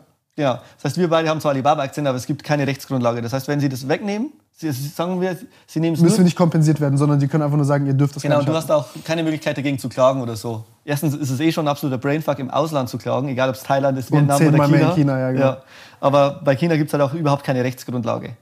Weil die sagen ja, du hättest die Sachen ja sowieso nicht besitzen dürfen, du hast dich an einem illegalen Geschäft hier beteiligt. Das Ding ist wertlos und das war auch vorher wertlos. Ja, das okay. ist das Nummer eins Risiko, das ich auch als Realist, also was heißt realistisch, ich könnte mir vorstellen, dass es passiert. Aber ich sage dann wiederum, es ist halt, Alibaba ist so günstig bewertet aktuell zum KGV von ca. 30, 35, also Kurs-Gewinn-Verhältnis. Erklär das mal vielleicht, dass die Leute, weil das hört Genau. man häufig. Also wie bewertet man Aktien, können wir gleich nochmal drüber reden. KGV ist im Grunde das Kurs-Gewinn-Verhältnis. Das heißt, wenn deine Firma eine Million Euro Gewinn macht und die Firma ist 10 Millionen Euro wert, dann ist das KGV 10. Das heißt, du zahlst den zehnfachen Gewinn. Umgekehrt würde das auch bedeuten, 1 geteilt durch 10, also ein Zehntel, 10 Prozent, hättest du so die, die Gewinnrendite quasi. Das heißt, wenn du die Firma jetzt erkaufst für 10 Millionen und jede, jedes Jahr kommt eine Million dann rein, dann machst du ja 10 Prozent Rendite. Also das ist KGV, ist immer das Inverse, das Multiplikativ-Inverse von, von so der Gewinnrendite. Wenn du jetzt ein Alibaba, sagen wir mal, zum Beispiel hast mit dem KGV von 30, dann heißt das, du machst eine Gewinnrendite von 3%, 3,333. Und Aktienmarkt generell liegt so bei, der S&P 500 liegt so bei 25 bis Was, 30. was, was, was, was ja gut ist, wenn du was hast mit so einer starken Zukunftsaussicht. Genau. Also Aktien, so Qualitätsaktien, die wirklich solide sind mit starker Marke, Coca-Cola, Nestle, Allianz, Adidas, SAP. Ähm, das findest du eigentlich nie unter einem 20er KGV. Ähm, es hängt auch immer von der, von der Zeit ab, es- oder auch Apple. Ähm, aber je, je höher die Wachstumsaussichten, umso höher die Bewertung. Also es gibt auch Firmen mit einem 100er oder einem 1000er KGV. Tesla, nur mal vielleicht eine Tesla kleine- war ja langsam 1000er KGV, la- lange 1000er KGV. Aber da ist halt einfach eingepreist gewesen, dass der, der Gewinn war so gerade positiv und ein KGV ist immer positiv auch. Das heißt, oder man gibt gar keins an. Das war so gerade positiv, aber die Wertung war schon so topelt, dann kommt natürlich mehrere tausend raus, weil man aber nicht berücksichtigt, dass ja der Gewinn im übernächsten Jahr dann von irgendwie von 5 Millionen Euro oder was es war, dann direkt auf 300 Millionen steigt oder so. Und dann ist das KGV ja auch wieder, rutscht ja dann wieder runter von, von 5000 Ja, man mu- muss es immer in Kontext setzen. Genau, also zu dem Wachstum. Zum, zum, genau zum erwarteten Wachstum Zum würde ich immer so die nächsten fünf Jahre gucke ich mir immer an zum Beispiel. die nächsten fünf. Ja, das ist schon echt gut. Ja? Ja, Ich gucke mir drei bis fünf immer an. ja das ist gut. Ähm, und dann gucke ich auch äh, bei sowas jetzt, was war es was war's jetzt da bei, bei, bei Tesla und Co. Ähm, KUV, nee, das nee. Umsatzverhältnis. Ja, Umsatz, Umsatz sage ich dir ehrlich, Umsatz ist halt so eine Sache. Also so, im Umsatz, je größer der Umsatz, dann messe ich die Ertragskraft darin. Also ich kann dir eine kleine Anekdote zu Umsatz erzählen. Ja. Die, die, die, die, die, die ich Homies erzähle. Da war ein Kumpel von mir, der hat eine Firma gekauft.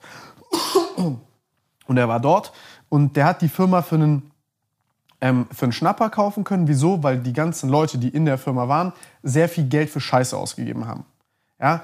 Privatjets, Nuttenaufrechnung und weiß der Geier was. So ganz, ganz, ganz komischen Scheiß. Ja. So, jetzt wenn du natürlich, wenn dein Buchhalter da drauf guckt und der in Sonderkosten reinguckt und dann steht da Sonderkosten und bla bla und dann siehst du, ah, pf, ja, Gewinn ist nicht so krass. Dann sagt er, ja, keine Ahnung, haben Gewinn von 15 Prozent. Jetzt aber, Gewinnmarge 15 Prozent. genau, jetzt, gehen wir, jetzt ziehen wir mal die Sonderkosten ab, gehen mal genau rein in die Position, gucken mal wirklich in die Belege, was das alles ist und dann siehst du, oh mein Gott, das sind ja eigentlich 30. Mhm. 35 vielleicht sogar. Wenn wir mal die ganzen Privatjets und Restaurantbesuche und Highlife da rausnehmen. Mhm. Aber der hat es dir natürlich für den 15er-Kurs da abgekauft, weil die halt ein bisschen naiv waren und das halt nicht wussten. Dass es halt Schwachsinn ist, wie sie das Ding. Also, die hätten das auch nicht so weiterführen können, ne? Ist ja klar.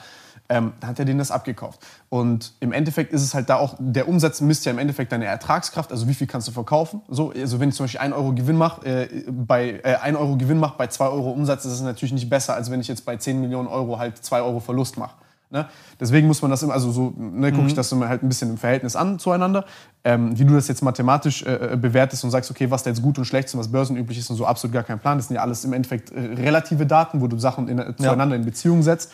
Aber wie ich mir das dann zum Beispiel angucke anguck bei, bei einem Tesla oder so, dann sage ich, Tesla ist ja im Endeffekt eigentlich, die schieben die Gewinne auf in die Zukunft, weil die wollen in eine Monopolistenstellung kommen. Das heißt, die reinvestieren sehr viel in Infrastruktur und Co. Und da ist halt, die muss halt jetzt noch die Zukunftsfähigkeit damit rein, in, äh, reinbeziehen in das Ganze. Und dann schaue ich halt, okay, wie, wie verhält das sich dann? So mal Pi mal Daumen und dann die Zukunftsprognosen. Und dann kriege ich so ein Bauchgefühl dafür. Und dann gucke ich mir im Endeffekt nur an, was Analysten sagen und dann kaufe ich oder kaufe ich halt Ja. nicht. Und rufe ein paar Freunde an. Ja. Dann sagen die, das Einzige, was meine Homies mir gesagt haben zu Tesla, zum Beispiel ist Rallye-Aktie, so Kauf und Verkauf. Ganz Zeit musst du kaufen und verkaufen, gerade immer, wenn es hoch und runter geht mit Nachrichten und so. Mhm. Ich gesagt, ich habe keinen Nerv für den Scheiß. Ja, verstehe. Ja, also das, was ich gerade gesagt habe mit KGV, KV, das sind so typische Bewertungen oder auch man eigentlich sollte, ich sage eigentlich immer so, dass man die Aktien auch, also jede für sich immer sehen sollte. Also sui generis, was wir vorhin schon hatten, glaube ich. Also jede Aktie, jede Aktie wirklich, jedes Unternehmen spielt in der eigenen Liga. Ich sag, ähm, ich sage nicht, hey, ich kaufe das, weil das ist jetzt ein 10er KGV und eigentlich alle meine Freunde kaufen Aktien für 20er KGV und deswegen ist es eine geile Firma. Könnte auch sein, dass sie kurz vor der Insolvenz sind. Ja, ja, ja. Wirecard ist auch immer noch an der Börse handelbar und die haben einen KGV von 0,1. Also eigentlich der beste Deal, wenn du da so vorgehst, obwohl die ja insolvent sind. Ähm, also ich gehe wirklich so vor, dass ich so komplett First Principles an die Ja. Aktie rangehe. Das heißt, ich, ich schaue mir jetzt nur die Aktie an. Mich interessiert gar nicht, was links und rechts passiert. Mich interessiert auch nicht, was VW macht oder wer anderes, sondern ich schaue mir nur an, was Tesla macht. Und steht mein Tesla-Investment für sich? Also steht es für sich ohne das, ähm, die anderen Sachen? Und dann gehe ich in der Regel so vor. Also ich ich- der Meinung, dass sie die Besten werden können. Noch nicht. mm, Also das ist nicht die Frage, sondern die Frage, Genau. die du dir stellst quasi mit dem Ding. Die Hauptfrage, die ich mir stelle, die ich mir stelle, das, das nenne ich den Ewigkeitsfaktor. Ja. Und das bedeutet, steht das Unternehmen in zehn Jahren besser da als heute? Ja. Ähm, und das, diese Frage versuche ich dann in zwei, drei Wochen zu beantworten, wo ich eben nichts anderes mache, als mir eine, ein Unternehmen anzusehen. So wie ich auch, ähm, ich habe noch nie eine Immobilie gekauft, aber wenn ich mir ein Eigenheim kaufen würde, dann schaue ich mir das ja auch nicht zehn Minuten an, sondern ich gehe da hin, überlege es mir, gehe ein zweites Mal hin, gehe ein drittes Mal hin und analysiere das eben. Standort und so weiter, ist da ein Kindergarten und so weiter in der Nähe, all die Sachen. So wie ein Kindergarten. Bestes Beispiel, so nicht Bus und Bahnhof und Ja. so ist ein Kindergarten. Ja, ich verstehe aber schon. Ähm, genau, und so mache ich es auch bei Aktien. Also ich kann dir ja mal sagen, wie ich es so ganz konkret mache. Das heißt, Das würde mich jetzt interessieren. Weil du hörst es, ich habe hier nur so komische äh, Floskeln. alternative Daten sozusagen. Nee, ich gucke mir das, also guck mal, äh, vielleicht das zuerst, dann, dann kann man das mal vergleichen. Ich gucke mir das halt an, zum Beispiel Nvidia. Wieso habe ich Nvidia gekauft? Also erstmal, ich nutze nutze Nvidia. Wenn ich eine Grafikkarte haben will, sage ich, ich will Nvidia, keine, kein AMD. So. Dann frage ich mich, warum ist das so? Dann gucke ich mir das an, dann gucke ich mir deren Präsentationen an, dann gucke ich mir das, wie wirkt das auf den Konsumenten. Ich bin der Konsument, die haben einen direkten Marktzugang. Dann gucke ich, oh, die machen auch noch Handychips. Dann sehe ich, oh, Apple kauft auch die Designs von den Handychips bei denen. Handychips und generell dieser Markt, den die beliefern, der wird größer sein. Dann diese Übernahme zum Beispiel von einem anderen, von, von einer anderen, äh, von, von, diesen, von, von den Briten, von, von, ARM. Genau. Äh, gut, das ist jetzt die Frage, ob die das machen und so weiter und so fort. Aber auf jeden Fall, wenn die das hätten, dann haben die einen riesengroßen strategischen Vorteil. Und Apple wird nicht in den nächsten fünf Jahren einen eigenen Chip bauen, der noch besser ist, auch wenn sie es bei den CPUs schon gemacht haben. Ähm, da haben die jetzt Intel schon überholt mit ihrem eigenen Chip und so. Ja. Und dann denke ich halt, okay, gut, woher kaufen die Nvidia oder so? Oder kein, also irgendwas wird da passieren. Ich kann mir nicht vorstellen, dass Nvidia in den nächsten fünf Jahren überflügelt wird von Apple, was, was das angeht. Das ist deren Hauptkompetenz. Dann sind ja auch nochmal Balls deep drin in diesen ganzen äh, äh, AI-K-Geschichten und so weiter und so fort. Also die machen gute Forschungsarbeit, die entwickeln sich da sehr stark und vor allem die sind direkt am Konsumenten dran. Also das ist jetzt nicht wie so ein, irgend so ein Hidden Player, der so richtig krasse Sachen macht, ähm, aber dann Texas Industries mäßig irgendwie so komponentenmäßig da ist, aber du weißt, du kennst ihn nur als Taschenrechner.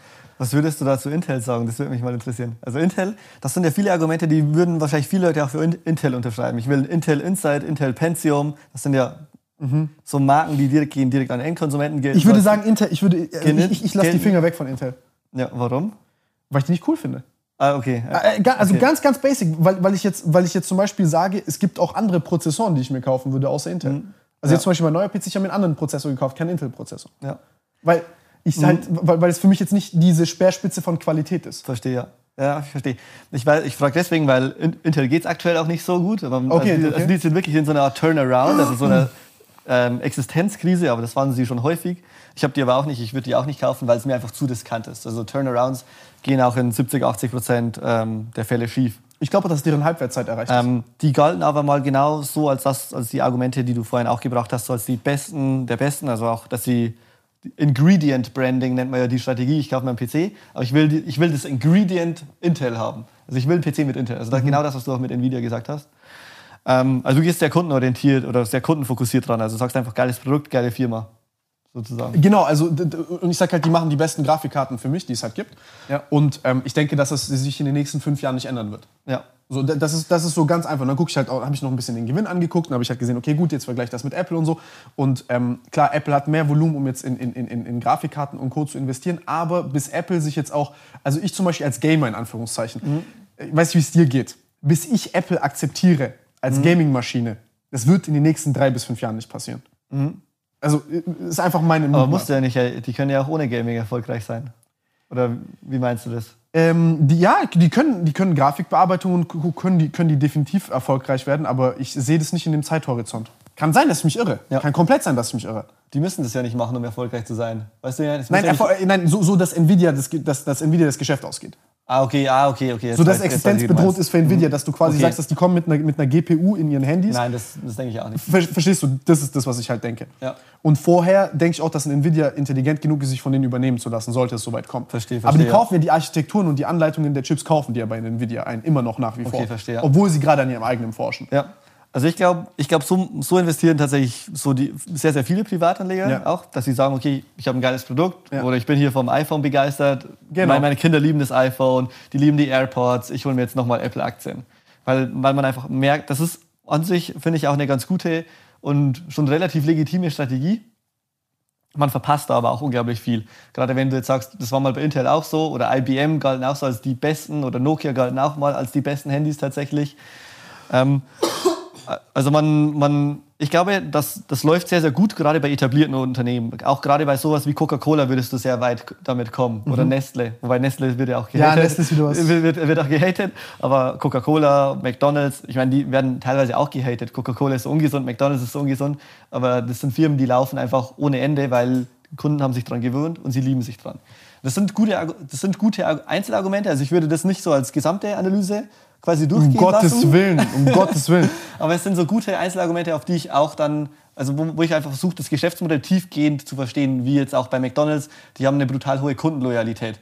Und trotz aller Trends, ähm, egal ob gesund, vegan, Salat und so, zwei Sachen. Erstens, die Leute lieben immer fettes und zuckiges, äh, zuck, äh, süßes Essen.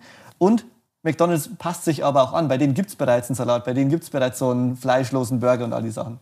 Ich, ich, ich sag dir einfach mal, wie ich so insgesamt jetzt so strukturiert in der Regel vorgehe. Ja. Das erste Mal, also sagen wir, ich höre ein komplett neues Unternehmen, habe noch nie davon gehört oder so und es ist wirklich was komplett Neues. Häufig hat man ja schon was aus dem täglichen Leben wie McDonald's, Burger King, Domino's Pizza oder, oder Heineken Bier und solche Sachen. Ähm, aber sagen wir, es ist komplett neu. Das Erste, was ich mache, erstmal so ganz grundlegend verstehen, was machen die überhaupt. Und das versuche ich so in ja, einer Stunde oder so rauszufinden. Da mache ich auch ganz einfache Sachen, bin ich ganz ehrlich, Wikipedia-Artikel lesen, Webseite lesen, mal überhaupt verstehen, versteh, bin ich fähig, jetzt in einer halben Stunde, Stunde zu verstehen, worum es überhaupt geht. Ja, ja, ja. Das hatte ich auch schon, dass ich nicht zu dem Schluss gekommen bin, dass ich mir das angesehen habe und mir dachte, das klingt so stark nach Blabla und so stark nach Bullshit. Ich komme jetzt einfach nicht weiter und dann muss ich, muss, muss ich was anderes analysieren. Das erste Mal, als ich IBM analysiert habe, war das auch so. Weil das war so viel Consulting machen die mittlerweile. Die Ja, ja, das ist, oh ja, ich verstehe eine jetzt, was reine. Consulting-Firma mittlerweile. Mittlerweile habe ich es umrissen. Aber früher galten die ja mal als Software und A- super viel AI-Bullshit auch in der Bilanz, äh, im Geschäftsbericht. Was halt sehr viel Spekulation alles ist und das merkt man Das, auch. das merkt man so, je intransparenter es ist und desto Genau, super, super so abstrakt und gar keine so wirklich abstrakten, äh, konkreten Produkte, sondern so, ja, wir revolutionieren das und der Umsatz und bla bla bla. Also man, Mambo Jumbo. das ist aber auch ein qualitativer Softfaktor letztendlich, wenn wir das nicht ehrlich vorkommen oder ehrlich ist nicht das richtige Wort, sondern einfach Klar und transparent. genau nicht so kompetent einfach rüberkommt dann im Geschäftsbericht, wie der CEO schon redet. Ähm, dann habe ich jetzt so ganz grob verstanden, worum es überhaupt geht. Das, und dann habe ich so, ja, also wir haben immer die gleiche Struktur. Im ersten schauen wir uns das Geschäftsmodell an, dann die Kennzahlen, also so rein, also Geschäftsmodell ist ja qualitativ, dann quantitativ die Kennzahlen. Dann kommt die Bewertung, also ist es jetzt kaufenswert oder verkaufenswert. Auch eine geile Firma kann verkaufenswert sein, wenn, wenn sie halt viel zu teuer ist. Tesla. Ja, oder überleg dir, ähm, würde man, würde man G-In für 100 Milliarden Euro kaufen? Das wäre wahrscheinlich zu teuer. Oder vielleicht ist es auch zu günstig. Aber du also so, würd- so ist es gemeint. Also, vielleicht ein Prozent verkaufen. Ja? also jede, jede Firma kann auch zu teuer sein, würde ich sagen. Und am Schluss dann mh, die Chancen und Risiken. Also ich versuche, oder das ist mir sehr wichtig, die Risiken vernünftig darzustellen. Das ist eigentlich so der, einer der wichtigsten Faktoren, dass man einfach sagt, es, es kann ja schon Sachen geben, die sind spekulativer. Tesla ist ja auch spekulativer. Man muss nur die Risiken vernünftig darstellen, dass die Leute überhaupt wissen, worauf sie sich einlassen und nicht denken, hey, das ist todsicher ein Verhundertfacher. Das ist ja, ich glaube, Ja, das, ja. das ist das Ja, ja, Wichtigste und ich glaube, das schätzen die Leute auch ähm, bei, bei alle Aktien, dass wir es einfach realistisch darstellen, nicht zu positiv. Was wäre dann deine, was wär deine Analyse zum Beispiel jetzt an Nvidia als Beispiel? ähm, also wenn wir es mal genauso durchgehen. Ja. Ähm, ja, genau, also erstmal verstehen, es geht um Grafikprozessoren, Ja. GPUs, es geht jetzt nicht um CPUs Ja. und es geht auch nicht irgendwie ähm, um Software. Und Nvidia ist ein reiner Designer, die haben keine Produktion oder so. Mhm. Das heißt, was die machen, die haben Leute, die arbeiten am PC, ähnlich wie Photoshop, designen sie die Chips, wie sie Mhm. aussehen sollen, schicken sie dann einer anderen Firma, einem, einem, einem Chip-Hersteller, TSMC ist da der größte, ist auch eine sehr relativ bekannte Aktie aus Taiwan, Taiwans, äh, Taiwan TSMC, Taiwan Semiconductor Manufacturing Company. Und die machen nichts anderes als Chips zu produzieren. TSMC ist nämlich eigentlich noch spannender als Nvidia. Die produzieren nämlich alle Chips, auch für Apple, auch für Intel, ähm, auch für ARM, AMD und so weiter. Also die sind so, da läuft alles zusammen. Die Produktion. An das Monopol sozusagen. Weil das ist noch, das ist die, das ist die eigentlich ist auch eine extrem krasse Kompetenz, das aufzubauen. Also Genau. wenn ihr euch mal anguckt, wie Grafik, also wie GPUs gefertigt werden, dann versteht ihr auch, wieso das jetzt gerade der globale Bottleneck ist, weil da kannst du nicht einfach mal eine Fabrik aus dem Das Boden Designen ist auch schwierig, da brauchst du halt, da brauchst du gute Mathematiker, Wissenschaftlicher, äh, Elektrotechniker. Aber es machen mittlerweile sehr, sehr viele. Auch Apple designt Chips, Amazon de designt eigene Das Design Chips ist so leichter. weiter. Es ist leichter, aber du hast da auch die Kundenbindung. Es ist nicht so, weißt du, Produktion ist im Grunde Ja, ja, ja. ja, äh, ja. geht, geht Genau, gegen genau. null relativ schnell, weil du eben nicht die Kundenbindung hast. Du, du hast nicht die Marke. Nvidia hat eine sehr, sehr starke Marke. So, jetzt aber weiter mit der Analyse. Also das Erste, was ich tatsächlich mache, ist, ich schaue mir die Geschichte an. Das heißt, wann wurde das Unternehmen gegründet, von wem, wer ist der Gründer, warum hat er das gegründet. Ähm, häufig, so ist es auch bei Nvidia, dann ist der Gründer auch noch CEO. Ähm, ich glaube, der ist ähm, Chuan Huang oder irgendwie Ja, so ja, auch. ja, ja, ja. Ähm, Immer in seiner Lederjacke macht er dort seine Präsentation vor seinem Backofen. Genau, ganz genau. Und der hat einfach gesagt, wir können die deutlich besser produzieren. Ich glaube, der war vorher auch bei einem, bei einem Semiconductor-Hersteller oder Designer. Hat einfach gesagt, wir können es deutlich besser machen. Ähm, und dann teilen wir immer so die, schaue ich mir so ab, was, was waren die wichtigsten Meilensteine. Häufig sind dann neue Produkte dazugekommen oder neue Innovationen. Und dann wann, wann war so der erste Börsengang. Also einfach so, wie ist die Historie. Jetzt kann, Schön. Ich höre dann natürlich auch Leute, die sagen, wen, äh, ich wollte wissen, ob die Aktie kaufenswert ist oder verkaufenswert. Nicht die Historie von Nein, aber die gelesen Historie ist extrem wichtig, das zu verstehen. Nein, weil da siehst Aber du die so Gewohnheiten in den kleinsten Dingen der Menschen. Aber das ist häufig schon so ein Argument, das ich bekomme von Privatanlegern. Weißt du, da, da merkt man auch, wie, wie, wie ungeduldig die Leute mit der Rendite sind, weißt du? Ja. Und genau, man, man merkt die, vor allem aber die Unternehmenskultur. Was ist eigentlich der Sinn, warum die Firma eine Daseinsberechtigung hat? Und auch wie entwickelt sich dann die, die Kultur? Sind die Startups unterwegs oder denk, haben, sie, haben die sich auch immer neu erfunden beispielsweise? Viele Firmen kommen aus einem ganz anderen Bereich, als man so denkt. Wie BMW machen ja Flugzeughersteller eigentlich mal. Äh, BMW war, äh, IBM war mal äh, Software- und Hardwarehersteller. Und dann ist das nächste ähm, die Mission, die ich mir anschaue und das Management. Ähm, die, also was ist die Mission? Ist die, ma, macht die für mich Sinn und wird die auch wirklich gelebt? Bei Amazon wäre das zum Beispiel Be the Earth's Most Customer-Centric Company. Also Mhm. sehr, sehr breit. Aber ich schaue mir dann auch um, bei vielen Firmen ist es so, die, die haben zwar eine ambitiöse äh, Mission, es wird aber nichts davon umgesetzt. Du siehst nichts davon in der Realität. Banking ist da ein gutes Beispiel. Ehrlichkeit, Integrität auf der Seite der Kunden. Sicherheit, bla bla bla. Ja, ja. genau. Das waren auch die Werte, das, die, die Werte, die ich jetzt gerade gesagt habe, das war das, war das Wertesystem von Bear, von Bear Stearns, also die, die da pleite gegangen sind.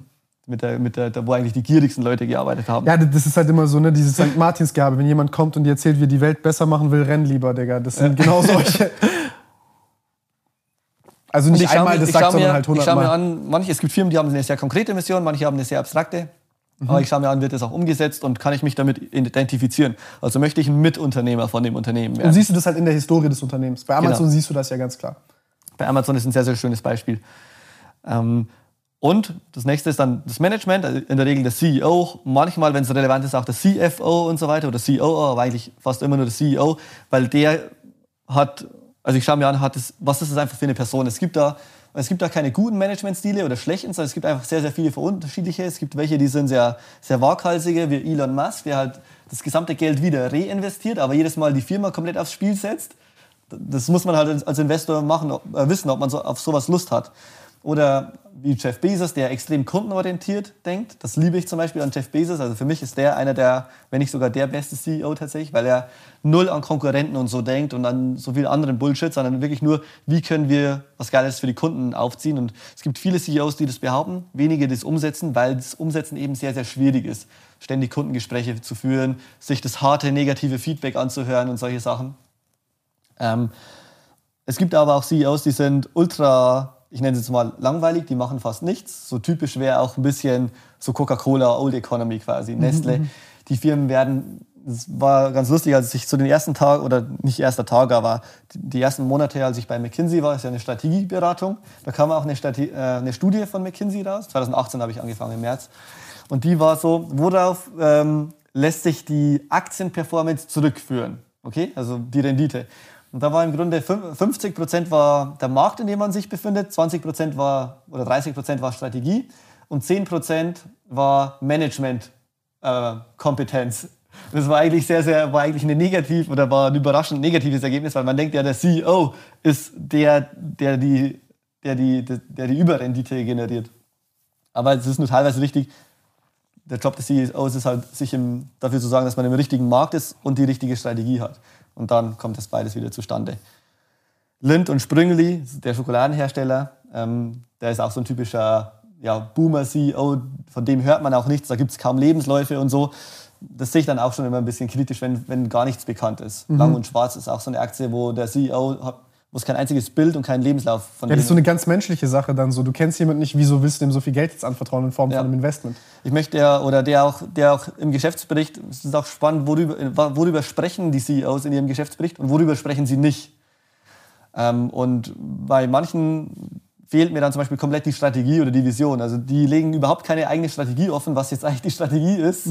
Stell dir mal vor, VW, bei VW wäre das ein absolutes Chaos, weil so viel gerade passiert mit Elektroautos und so. Und Ja, die ja. sagen dir gar nicht als Investor, was wir jetzt eigentlich vorhaben.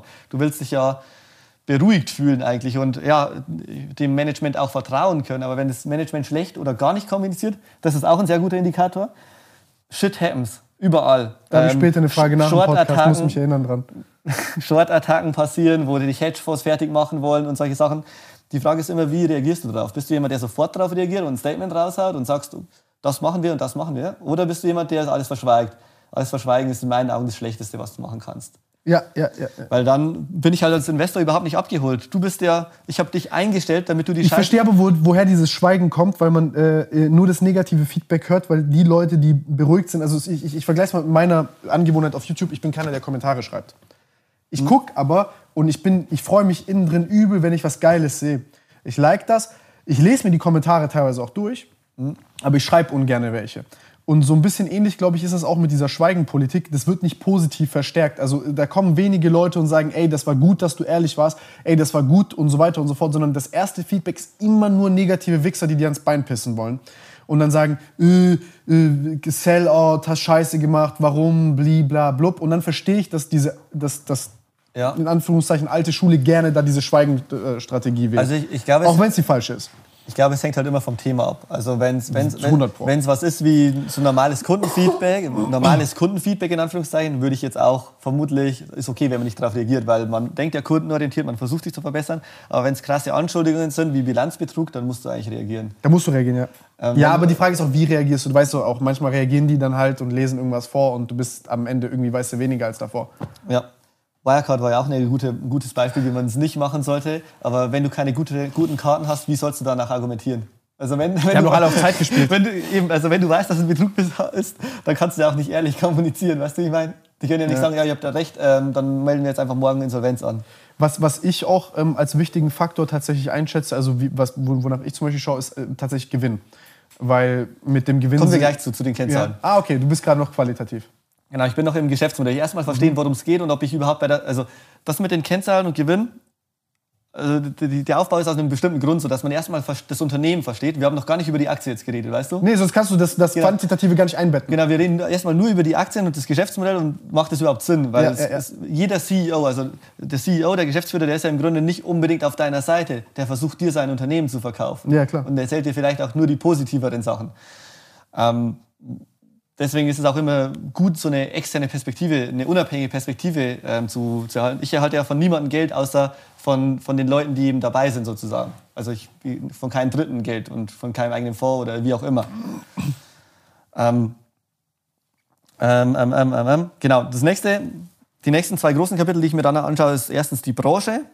Das heißt, wenn wir jetzt mal bei Nvidia sind, da habe ich so gemacht, ganz klar die GPU-Branche, ähm, äh, Graphics Processing Unit, also Grafikprozessoren. Es geht im Grunde nur um Grafikprozessoren, äh, also Sachen grafisch darzustellen, aber auch um die Treiber von der ganzen Branche. Also was befördert die Branche denn nach vorne?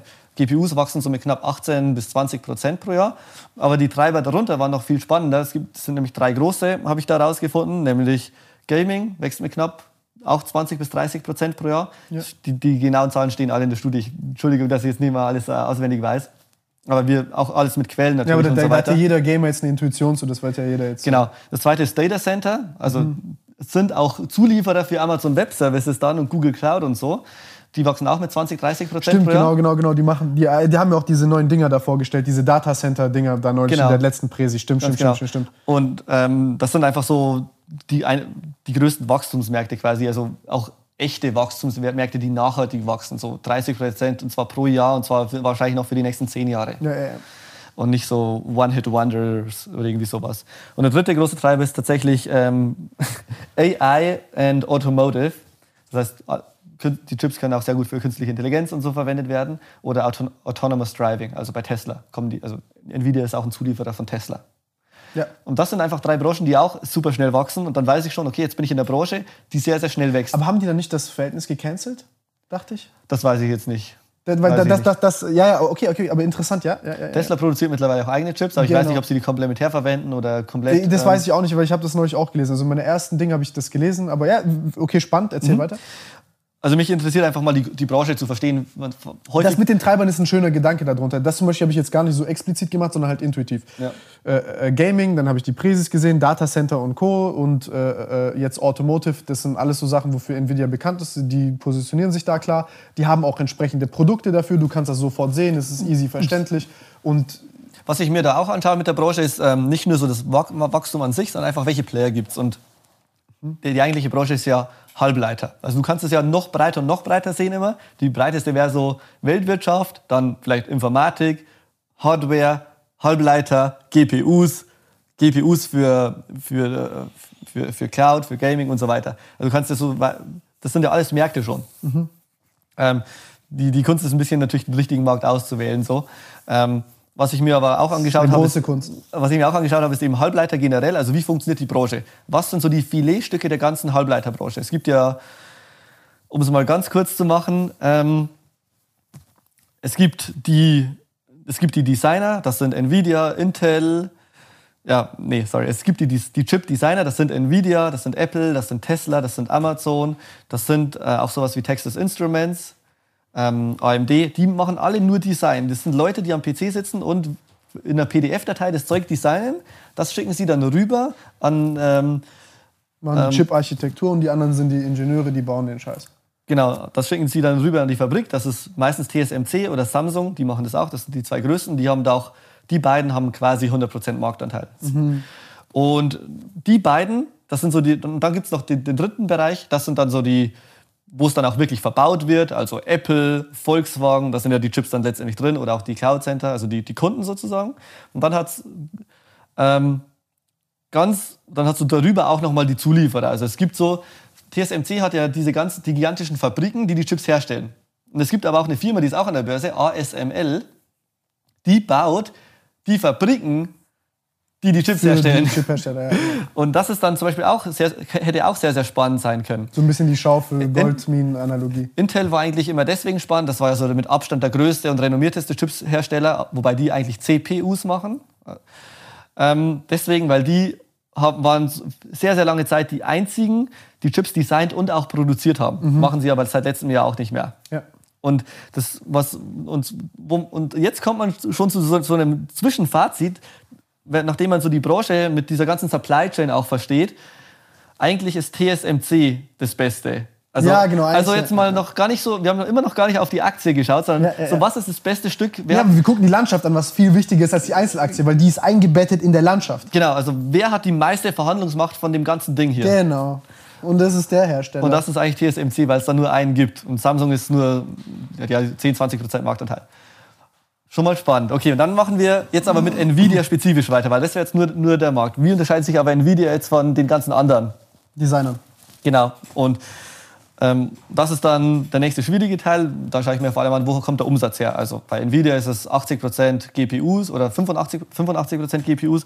Und dann machen sie noch 15% Tegra. Das ist so ähm, Ein-Chip-Systeme. Sowas wie in einem Taschenrechner quasi, wo quasi alle Funktionen, auch Arbeitsspeicher, CPU, GPU, alles auf einem Chip drauf ist. So Mikrocontroller und sowas. Auch für Internet of Things und sowas wird es verwendet. Das ist eigentlich das Wichtigste, finde ich. Wenn man jetzt sagt, man weiß sonst gar nichts über Nvidia, dann sollte man eigentlich nur eins wissen, nämlich woher kommt der Umsatz. 85% GPUs, 15% Ein-Chip-Systeme. Weil dann, das ist ja im Grunde schon fast das Geschäftsmodell. Bei Amazon wäre es im Grunde ähm, 50% kommt durch, durch das E-Commerce, durch eigene Marken, 20% durch das Third-Party äh, also das Drittverkäufer dort verkaufen. Und dann nochmal 15% durch Cloud und 10% durch Sonstiges. Ähm, und 7% durch Prime.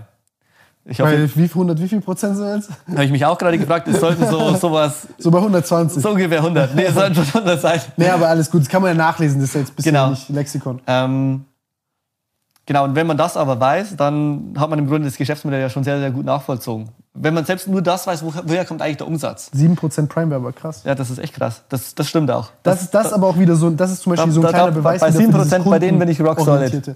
Ja, genau, aber, aber, aber diese, die, dieses, also Prime ist eine der kundenzentriertesten Sachen überhaupt. Ja. Also dieses Angebot ist unschlagbar für dieses Ja, die. Leute lieben einfach kostenlose Lieferung und mittlerweile in Amerika ist ja auch schon Same-Day-Delivery Standard. Also am gleichen Tag ist in China in den Großstädten auch schon Standard. Genau, das ganze Videoangebot und also das ist wirklich verrückt. Ja, mit Twitch Prime und so auch. Krass, Ja. sehr krass.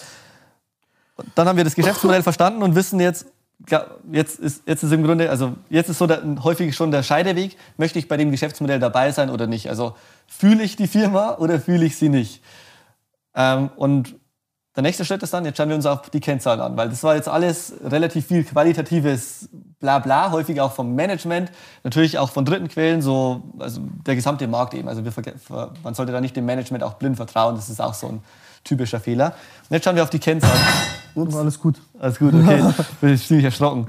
Ähm, das heißt, das, der nächste Schritt ist, ähm, funktioniert es auch? Also sti stimmen die Zahlen dem Management auch zu? Also steigt der Umsatz, steigt der Gewinn? Was du in hier, worauf ich hier zum Beispiel achte, ist, Also ein kleiner Reality-Check sind jetzt die Zahlen, sind der Reality-Check auf die genau, Sachen davor. ganz genau. Und bei Nvidia ist es so, dass der Umsatz, glaube ich, ca. 20% wächst, äh, der Gewinn ca. 15%.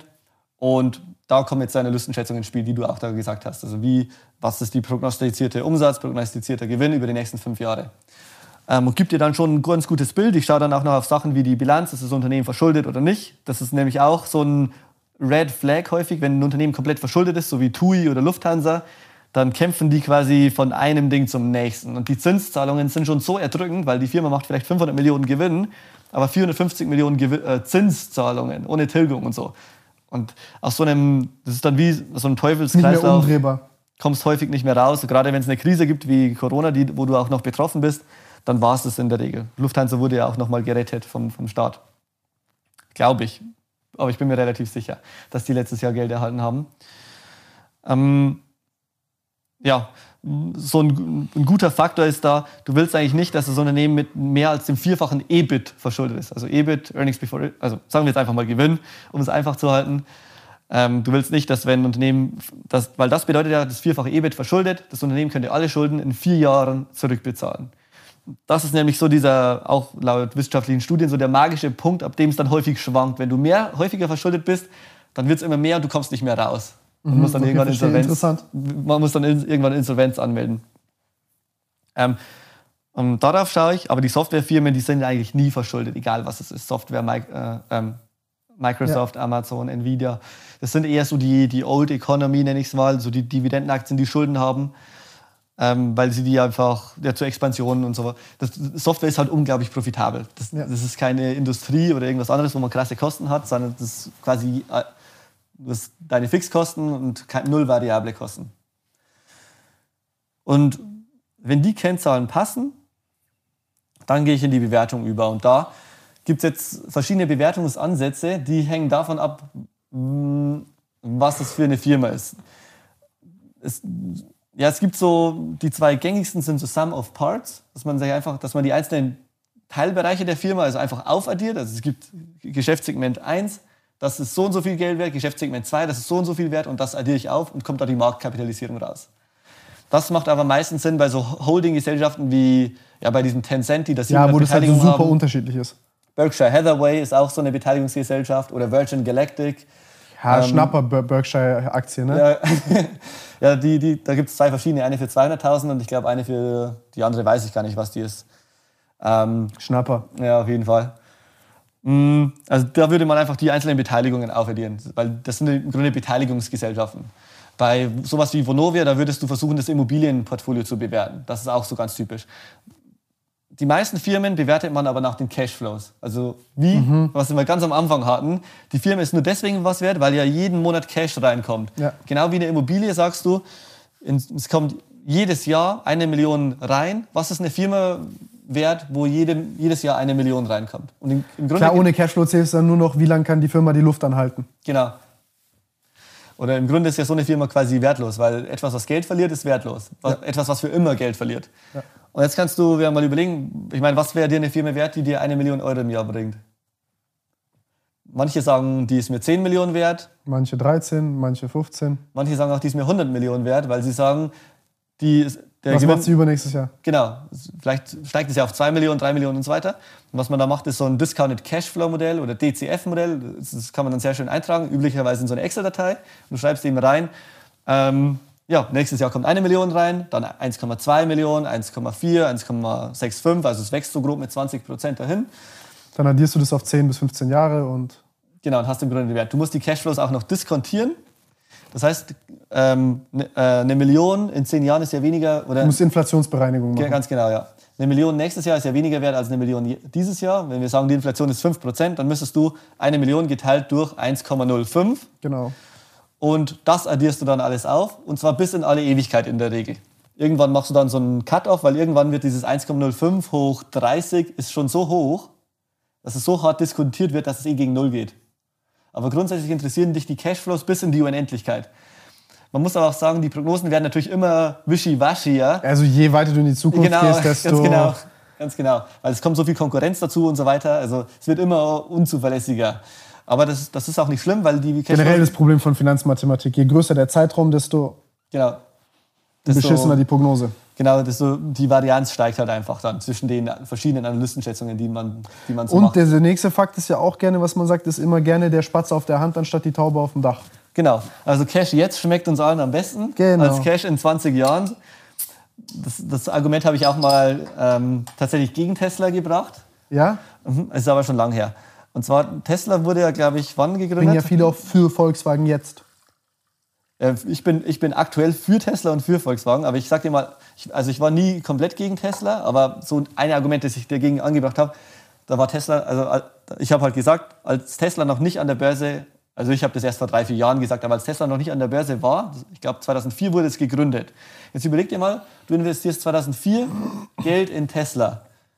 Und die waren ja ultra lange gar nichts wert, bis sie dann explodiert sind vor, ja, vor zwei Jahren, denke ich. Das, was sie da, davor waren, sie so bei 40, 50 ähm, Millionen. Äh, Milliarden, sorry. Bei 40, 50 Milliarden waren sie. Aber es ist halt, du musst dir das so vorstellen, und das Unternehmen ist ja immer noch nicht profitabel. Ja, ja. Oder jetzt ist es schon profitabel, aber sie wurden es erst vor zwei Jahren. Das heißt, du hast 2004 Geld investiert und erst 17 Jahre später wurde es profitabel. Stell dir mal vor, was dir da an Rendite geht. Wenn du das einfach in S&P 500 gepackt hättest, dann hättest du halt 10 bis 12 Prozent Rendite pro Jahr gemacht. Und das über 17 Jahre.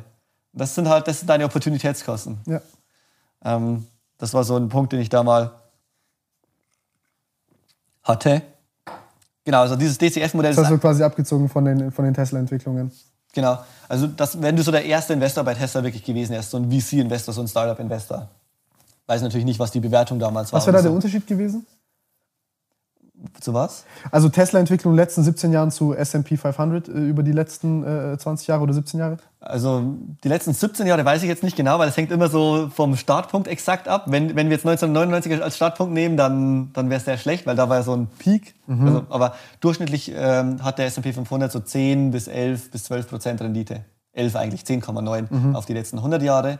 Und ich habe jetzt eben gerade gesagt, wenn wir die durchschnittliche Rendite vom S&P 500 erhalten hätten, also sagen wir mal 11 Prozent, ich weiß nicht, ob du das mit, dein, mit deinem privaten Tesla-Investment hinbekommen hättest, wenn du, also jetzt schon, aber bis vor zwei Jahren, als die Aktie noch so weit Okay, verstehe, verstehe, verstehe. Oder und das andere ist halt viel weniger riskant Oder auch, und und, du musst auch sagen, das ist auch alles ähm, stark aktienmarktorientiert hier, gerade die Tesla-Bewertung. Sagen wir mal, Tesla ist komplett ein privates Unternehmen, Ja. sind jetzt gerade profitabel geworden, aber noch ein privates Unternehmen, es gibt gar keinen Aktienkurs und du hast aber trotzdem vor 17 Jahren investiert und hast ja immer noch keinen Cashflow zurückgehalten. Die Million hast du noch nicht zurückgehalten und auch noch überhaupt keine Rendite. ja. Und währenddessen hast du aber schon 17 Jahre lang je, jedes Jahr 11% Rendite bekommen. Das heißt, das heißt der, der, der, der, Trade-off zwischen Risiko und Sicherheit ist, wird gar nicht so viel, äh, du kriegst, kriegst gar nicht so viel mehr für das Risiko, für die Risikotoleranz, die du da hast. Es wäre Ähm, interessant, das mal in Zahlen zu sehen, tatsächlich. Das wäre echt spannend, ja. Das sind Ja, aber natürlich privat bei Tesla. Also jetzt in Zu jetzt, das war jetzt eh alles Historie und die Historie ist ja egal, wie es war. Ähm, ähm, jetzt ist es wieder ein komplett neues, ähm, jetzt muss man es komplett neu bewerten, was Tesla in zehn Jahren wert sein könnte. Ja, ja, statt jetzt. Ähm, die ordentlichste Variante ist auf jeden Fall, dieses DCF-Modell selbst zu machen. Mhm. Und der schwierigste Teil und wo die Meinungen auch auseinandergehen, ist, wie man die Annahmen macht. Weg, ja, und im Grunde versucht man sich, ähm, das Ganze als Aktienanalyst einfach nur zu vereinfachen. Anstatt dass ich jetzt einfach nur stumpf sage, ja, ich sehe Nvidia bei, bei 2000 Milliarden und du sagst, du siehst die bei 500 Milliarden. Ähm, das ist halt keine Diskussion oder keine Argumentation. Viel einfacher ist es, wenn wir sagen, okay, wir haben beide das Geschäftsmodell, die Branche komplett verstanden. Und wir schauen uns jetzt gemeinsam die Excel-Datei, das DCF-Modell an. Und das ist eins zu eins, wie es auch bei Private Equity oder Hedgefonds gemacht wird wo dann den ganzen Tag die Annahmen ähm, diskutiert werden. Wie schnell wächst jetzt Nvidia im Gaming-Bereich dieses Jahr? also ein Modell quasi zu entwerfen. genau, das ist ja auch, was wir machen. Ähm, das heißt, im Gaming wachsen sie 15 Prozent, im Cloud wachsen sie 35 und ähm, im, in diesem anderen ähm, äh, AI und so wachsen sie dann nochmal 25. Das gewichten wir dann alles und dann kommt insgesamt ein durchschnittliches Wachstum von 21,5 oder so raus. Also gewichtet nach das Segmentgröße jeweils. Und das machen wir dann für jedes Jahr in- für die nächsten 20 Jahre. Es wird natürlich immer grober, man darf sich da jetzt nicht in die zehnte Nachkommastelle verlaufen, das wäre auch so ein typischer Fehler, sondern man muss schon Respekt auch einfach vor dem Modell haben. Und so kann es sein, dass wenn du jetzt extrem bullish bist, dass du denkst, hey, Wie genau sind die, die Modelle? Also so habt ihr da schon Daten? was meinst auf du ein mit Jahr, genau? auf zwei? Die Wachstumsprognosen. ähm, Die also, aktualisierst du ja wahrscheinlich jedes Jahr laufend. genau, die aktualisieren wir jedes Und dann Jahr. hast du ja eine Annahme, soll 20 Prozent und dann hast du noch einem Jahr ist, wie ist Genau, genau, so machen wir es. Gerade bei den Umsatz, also die, die Annahme ist ja, die, die, ganz einfach gesagt, ist ja die Idee, es ist, statt den Aktienkurs zu schätzen in fünf Jahren, was sehr schwierig ist, schätzen wir einfach den Umsatz, wir schätzen den Gewinn, wir schätzen die Gewinnmarge, wir schätzen die Sachen. Und, Genau, also die harten Zahlen, das. Genau, und daraus leiten wir dann wieder her, wo der Aktienkurs in ein paar Jahren stehen müsste. Und okay, aber jetzt ist meine Frage, also wie genau liegt die ungefähr mit den Prognosen? Ähm, das haben wir noch nicht analysiert tatsächlich. Wie genau liegt so der Markt, also die, grundsätzlich die Analyse, die großen Analyseinstitutionen? Also Ja. wenn ich jetzt zum Beispiel lese, Ich weiß, was du Analyst meinst. Ja. sagt, ja. da in einem Jahr liegt es da, wie Weiß, weiß ich ja. Ähm, ich weiß, dass es, ähm, es liegt in der Regel schon relativ richtig. Also gerade das, sind- das sind ja auch diese Umsatzprognosen und Gewinnprognosen, die du auch auf Finanzwebseiten findest, wo du, ich weiß nicht, wo du nachschaust oder was ich dir auch vorhin gezeigt habe bei meiner Webseite. Das, das ist in der Regel, in der Regel analysieren ja auch JP Morgan, Deutsche Bank, Bank of America, die machen ja auch Aktienanalysen. Und die, die Aktienanalysen, die halten sie aber geheim, also privat sozusagen, geben sie nicht raus. Ähm, beziehungsweise die kosten extrem viel Geld, also mehrere Kann ich tausend. nicht für 800 Euro Nee, das ist mehr, mehr, deutlich mehr. Verarsch dich. Ähm, also du könntest, du, du könntest es schon bekommen, aber halt für deutlich mehr. Und ähm, Also die, die lassen ja immer die ganz alten lassen sie raus. Also ich habe zum Beispiel eine aus 2018 gelesen zur Apple. okay, ja, Sowas habe ich gelesen von JP Morgan. okay. Und die sind dann wirklich Ja. auch 100 Das, Seiten lang. das, und das so. war dann aber schon geil, dass sie die überhaupt rausgelassen haben. Ja, genau. Und da habe ich das einmal gelesen und habe ich gemerkt, okay, ich werde niemals Aktien zocken können. Ich werde niemals besser performen als die, weil das, was die da an Analyse machen, da kann ich nicht mithalten. Ja. Ähm, und Da hab ich was- gemerkt, ich muss was Geld man, verdienen. was man online findet, also mit so Umsatzprognosen und so, das ist meistens der Median von mehreren Analystenschätzungen. Genau. Genau. Und man muss auch sagen, das ist immer bis zu einem bestimmten, das ist eher kurzfristig gesehen. Also die, die Gewinnprognosen, die die abgeben, sind immer auf Quartalsbasis. Das heißt, ähm, JP, Oh, JP. Morgan macht keine langfri- also keine Großbank, die mir bekannt ist. Und ich will schon sagen, dass Das, ich, aber da siehst du ja wieder einen Denkfehler. Ist es, ist, es, ist, es ein, ist es ein Modellversagen, dass du sagst, es ist einfach überhaupt nicht ähm, möglich, über ein Jahr äh, eine, eine, eine, eine Prognose mit Confidence rauszugeben? Oder ist es, ähm, sagen die, okay, nee, wir machen eh kurzfristig die Gewinne. Uns interessieren nur die, die Margin Calls auf, aufs Quartal. Ich glaube, die arbeiten da sehr kundenorientiert. Ich, ich muss da gleich mal das ganze Banking-System erklären, noch ein bisschen, wie das funktioniert mit der Vermögensverwaltung. Die denken aber tendenziell immer oder immer auf Quartalsweise. Also du hast, die, wenn du Aktienanalyst oder Analyst generell bei JP Morgan zum Beispiel bist oder JP Morgan Deutschland oder bei der Deutschen Bank, dann ist dein Job eigentlich, du hast, bist so ein Segment zugeordnet, wie zum Beispiel du machst jetzt nur noch Softwareaktien in Deutschland oder sowas, dass du dich da ein bisschen spezialisierst auch und machst dann immer Quartalsprognosen, also so eine Aktienanalyse oder ein Update, ja eher eine Aktienanalyse und sagst, wo steht der Kurs denn in einem Quartal? Also du versuchst einfach das nächste Quartal hervorzusagen. Erstens ist da die Treffwahrscheinlichkeit am höchsten natürlich auch. Und zweitens ist das, was die Bank braucht für die eigenen Investments und auch für die eigene Vermögensverwaltung. Also hinter so einer Großbank hängt eigentlich immer eine Vermögensverwaltung. Vermögensverwaltung bedeutet ja, du könntest ja jetzt auch einfach mit, ähm, ähm, ich glaube auch Gerd Kommer, den du ja schon mal da hattest, der, hat, der empfiehlt zwar ETFs, der hat aber auch eine Vermögensverwaltung. Also man kann zu dem auch hingehen und sagen, hey, ich möchte, dass du mein Geld für mich anlegst. Ähm, und der investiert dann in ETFs und auch Einzelaktien, der macht sicherlich auch Gold und so weiter. Also wirklich so eine un- unabhängige Vermögensverwaltung. Und die meisten Vermögensverwaltungen nehmen so ein bis zwei Prozent ähm, an. Also wenn du eine Million bei dem hast, dann kostet es dich jedes Jahr ca. 10.000 Euro. Das ist auch üblich, das nimmt auch UBS, das nimmt auch JP Morgan und so weiter. Und jetzt ist der, der Fakt der, dass die Kunden wollen ja immer neue Investments und neue Ideen. Und die Bank kann dann sagen, hey, wir haben die neue Idee, die Aktie wird bis nächstes Quartal stark steigen und deswegen kaufen wir jetzt die, weil da ist gerade das Research rausgekommen. Also die Kundenberater, die brauchen auch immer neue Ideen, die sie den Kunden zeigen können. Und was in der Branche überhaupt nicht üblich ist, ist, dass jemand äh, sehr, sehr langfristig denkt, also fünf Jahre, zehn Jahre voraus, so wie es wir machen. Also ist mir nicht bekannt, dass JP Morgan sowas machen würde. Vielleicht mal irgendwo mit eigenem Geld. Hedgefonds denken auch so. Aber in, den, in der eigentlichen Banken- und Finanzbranche begegnet dir das nie. Und das ist, was eben sehr, sehr überraschend ist. Also ich frage mich, ja, ich frag mich ja nicht, wo steht die Firma nächstes Quartal? Eben, aber das ist gerade Ich frage mich ja, wo steht Apple in zehn Jahren oder Nvidia?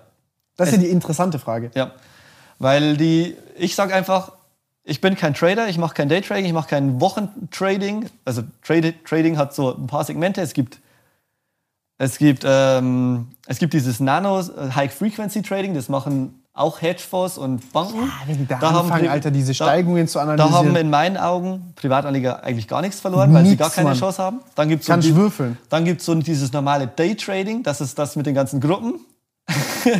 ja, auch, auch, auch Aber- ein bisschen in meinen Augen Spaß. Also, so, also jetzt auch für einen Privatanleger Spaß die Scheiße. Aber auch hier, ich finde es für Privatanleger auch nicht wirklich geeignet. Wenn, dann musst du schon Vollzeit machen, und, aber eigentlich gar nicht geeignet. Also im professionellen Bereich kann es erfolgreich sein, wenn du wirklich so extrem gute Daten hast, wenn du das seit 30 Jahren machst und so. Also wie ein Hedgefonds quasi eher. Ähm, Ja, aber jetzt irgendwie einen Wochenendkurs gibt es dazu noch, machen dann und dann noch dieses. Moment, Momentum Trading. Das ist so auf mehrere Wochen Basis Trading, dass jemand sagt, hey, ähm, Trump wird Präsident, Und deswegen kaufe ich mir jetzt ähm, Rüstungsaktien. Das wäre so ein typischer Momentum-Trade, so auf mehrere Wochen hingesehen. Das basiert eigentlich immer extrem stark auf Bauchgefühl und sehr wenig auf jetzt Fakten. Wiss, Wissen im Sinne von meiner Definition am Anfang, so ein berechtigter Glaube, wo du auch jemand anderes zu 100% überzeugen könntest. Witzig aber ist, erklärst. dass auch das eingepreist ist und ein starker Effekt sein kann, diese ganzen Bauchgefühlssachen. Ja, ja. Ja, ja. Ich meine, das Behavioral Finance ist genau das. Ja. Ähm, das ist eigentlich so dieses, Ah. Das ist eigentlich, also dieses Momentum Trading, so auf ein paar Wochen hinweg, das ist so, was so in den 80ern richtig groß war, ähm, was viele da gemacht haben, dass sie einfach dachten so, hey, ich bin ja super intelligent, ich bin besser als viele anderen beim Investieren, ich mache so. Und ich bin dann auf, der, auf dem ganz langfristigen Horizont und sage, Privatanleger sollen eigentlich definitiv langfristig investieren, kein Trading und so. Egal, ob du am Schluss einen Fonds nimmst, einen ETF oder Aktie oder auch Immobilie, die handelst du ja auch nicht jede Woche weg und kaufst dir eine neue oder so, schon wegen der Provision nicht. ähm, oder wegen der Maklerprovision. Und so sollte man auch Aktien sehen. Und da hast du auch als Privatanleger tatsächlich einen unfairen Vorteil, weil die Branche ist ja sehr kurzfristig aufgebaut. Und es kann auch dazu sein, da, dann sein, dass Aktien kurzfristig mal sehr, sehr günstig bewertet sind oder komplett fal falsch einfach abgestraft werden. Ähm, aber du eben diesen Wettbewerbsvorteil in Anführungszeichen hast, dass du langfristig, du kannst dir erlauben, langfristig zu denken. Ja. So, wie bewertest du das jetzt im Hinblick auf meine Sachen, die ich dir gesagt habe? Wie langfristig ist das? Amazon, Ähm, Nvidia, warte noch, Google. es gibt noch ein letztes Kapitel, nämlich Chancen und Risiken. Also da Ja. erklären wir halt, da lege lege ich auch wirklich die Risiken nochmal offen. Also jedes Investment kann gegen die Wand fahren. Bei Nvidia habe ich zum Beispiel sowas geschrieben wie Quantencomputer könnten die komplett hops nehmen. Mhm. Aber ich habe dann einfach gesagt, das ist noch so weit weg. Ähm, es ist noch so weit weg. Das wird jetzt nicht in den nächsten drei oder fünf Jahren passieren. Aber in den, nächsten 2030 gibt es noch. aber in den nächsten Jahre. 10 bis 20 Jahren kann ich mir das schon vorstellen. Ich sehe es bei Nvidia zum Beispiel auch kritisch, dass es ist sehr, sehr schwierig greifbar, ob man jetzt wirklich die besten Wissenschaftler hat. Das sagt ja auch jede, jede, jedes Pharmaunternehmen wie Johnson Johnson, Das sagt ja Pfizer. jeder Spasti an der Ecke, Mann. Wir haben den besten Döner, wir haben die besten Wissenschaftler, wir haben die besten Chips, wir haben, ja, Intel beispielsweise sagt ja auch, sie haben die besten. Aber trotzdem haben sie, irgendwie sind sie nicht die Besten. aber trotzdem haben sie wichtige Trends komplett verpasst. Die haben Mobile komplett verpasst, Tablets komplett verpasst, die haben Data Center fast komplett verpasst und GPUs haben sie auch komplett verpasst. Und du kannst es dir schon mal leisten, ein, zwei große Trends zu verpassen, aber du kannst es dir nicht erla erla erlauben, viele Sachen Ja, ja, zu ja, verpassen. ja, ja, Microsoft hat zum Beispiel Handy-Betriebssysteme komplett verpasst. Microsoft hat einen Job gehabt, nämlich Betriebssysteme, sonst nicht. und die haben Mobile halt komplett verkackt und dann ist Android reingegangen. Dann haben sie später nochmal versucht mit diesem Mo äh, Windows Mobile, aber es hat überhaupt nicht funktioniert. Flop. Und dann, haben sie, dann hatten sie aber Glück, dass sie eben Cloud gefunden haben, Microsoft Azure. Und jetzt läuft es wieder sehr gut. Das sieht man auch bei den Kennzahlen bei Microsoft. Der Umsatz ist wirklich so wie so eine perfekte Parabel über die letzten 20 Jahre. Ja, und auch beim Gewinn. Jetzt zu deinem Depot, also was die Aktien, die du, die, äh, die du gesagt hast, Amazon, Alphabet, Nvidia, Microsoft, Alibaba, Tencent, noch was? Oder Microsoft, Alibaba, Nvidia, Google, Amazon, Ah. Tencent, genau, ja, ja, ja. Eigentlich, waren eh genau die? it, ja. Also die würde ich auch einfach halten und liegen lassen. Also ich glaube, dass die alle in zehn Jahren besser dastehen als heute. Also das ist das kurze Fazit. Es gibt auch, es kann ja auch noch sein, dass etwas, das Amazon für dich kaufenswert ist, aber für mich verkaufenswert. Also es kann auch sein, Weil du es halt früher gekauft hast. nee, Sondern, weil wir einen unterschiedlichen Renditeanspruch haben. Also es ist exakt Hm. das gleiche Unternehmen. Wir machen exakt die gleiche Aktienanalyse, aber wir kommen, aber am Schluss trotzdem sagst, also exakt die gleiche. ah, weil, weil, weil, du, weil du früher woanders nochmal höhere Rendite. Nee, nee, äh, nee. Also wir machen die gleiche Aktienanalyse, wir machen das gleiche Excel-Modell mit Ja. den gleichen Annahmen. Ja. Es könnte aber trotzdem sein, dass das für dich verkaufenswert ist und für mich kaufenswert. Und das ist gerade auch was, was ein bisschen schwierig zu kommunizieren ist, auch bei, bei alle Aktien und bei Instagram, weil die Leute wollen ja immer, ist, es, ist die Aktie jetzt kaufenswert oder verkaufenswert? Und Mhm. ich sage halt, das hängt auch zu 50 Prozent von dir ab, nämlich von deiner Renditeerwartung. Ah, okay, okay, okay, okay. Das heißt, wenn, sagen wir mal, bei der, es kommt raus, Amazon macht 15% Rendite pro Jahr, was ich auch für realistisch halte. Du sagst aber, ich will mindestens 18%, dann, ist es, dann müsstest du Amazon jetzt verkaufen. Und ich sage, vielleicht mir reichen 10% Rendite im Jahr, dann ist es für mich kaufenswert. Und das fand ich auch, das ist auch etwas, was, was, was überhaupt nicht in den Köpfen der Leute ist, dass die Renditeerwartung auch von dir abhängt, von deiner Erwartung nämlich. Was sich bei deinem Depot ist hauptsächlich, was sich da hauptsächlich ändern würde, ist mehr Aktien kaufen. Das steht man- auf dem Plan. Ich habe damit man nicht so Hälfte, ex- vom, Hälfte vom Volumen, wo ich nochmal in andere, äh, also komplett andere Branchen damit man nicht so exposed ist einfach. Das sind Ja. auch alle Softwareaktien grundsätzlich. Da könnte auch mal was passieren.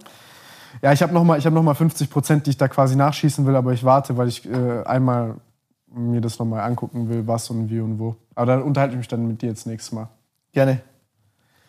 Ja, ich würde sagen, ähm, wir, wir machen Schluss für heute, weil du musst ja jetzt auch gehen. Und wir können, wir können das auch am Montag drehen. Ernsthaft? Ja, aber nächste Woche kommt ja kein Podcast.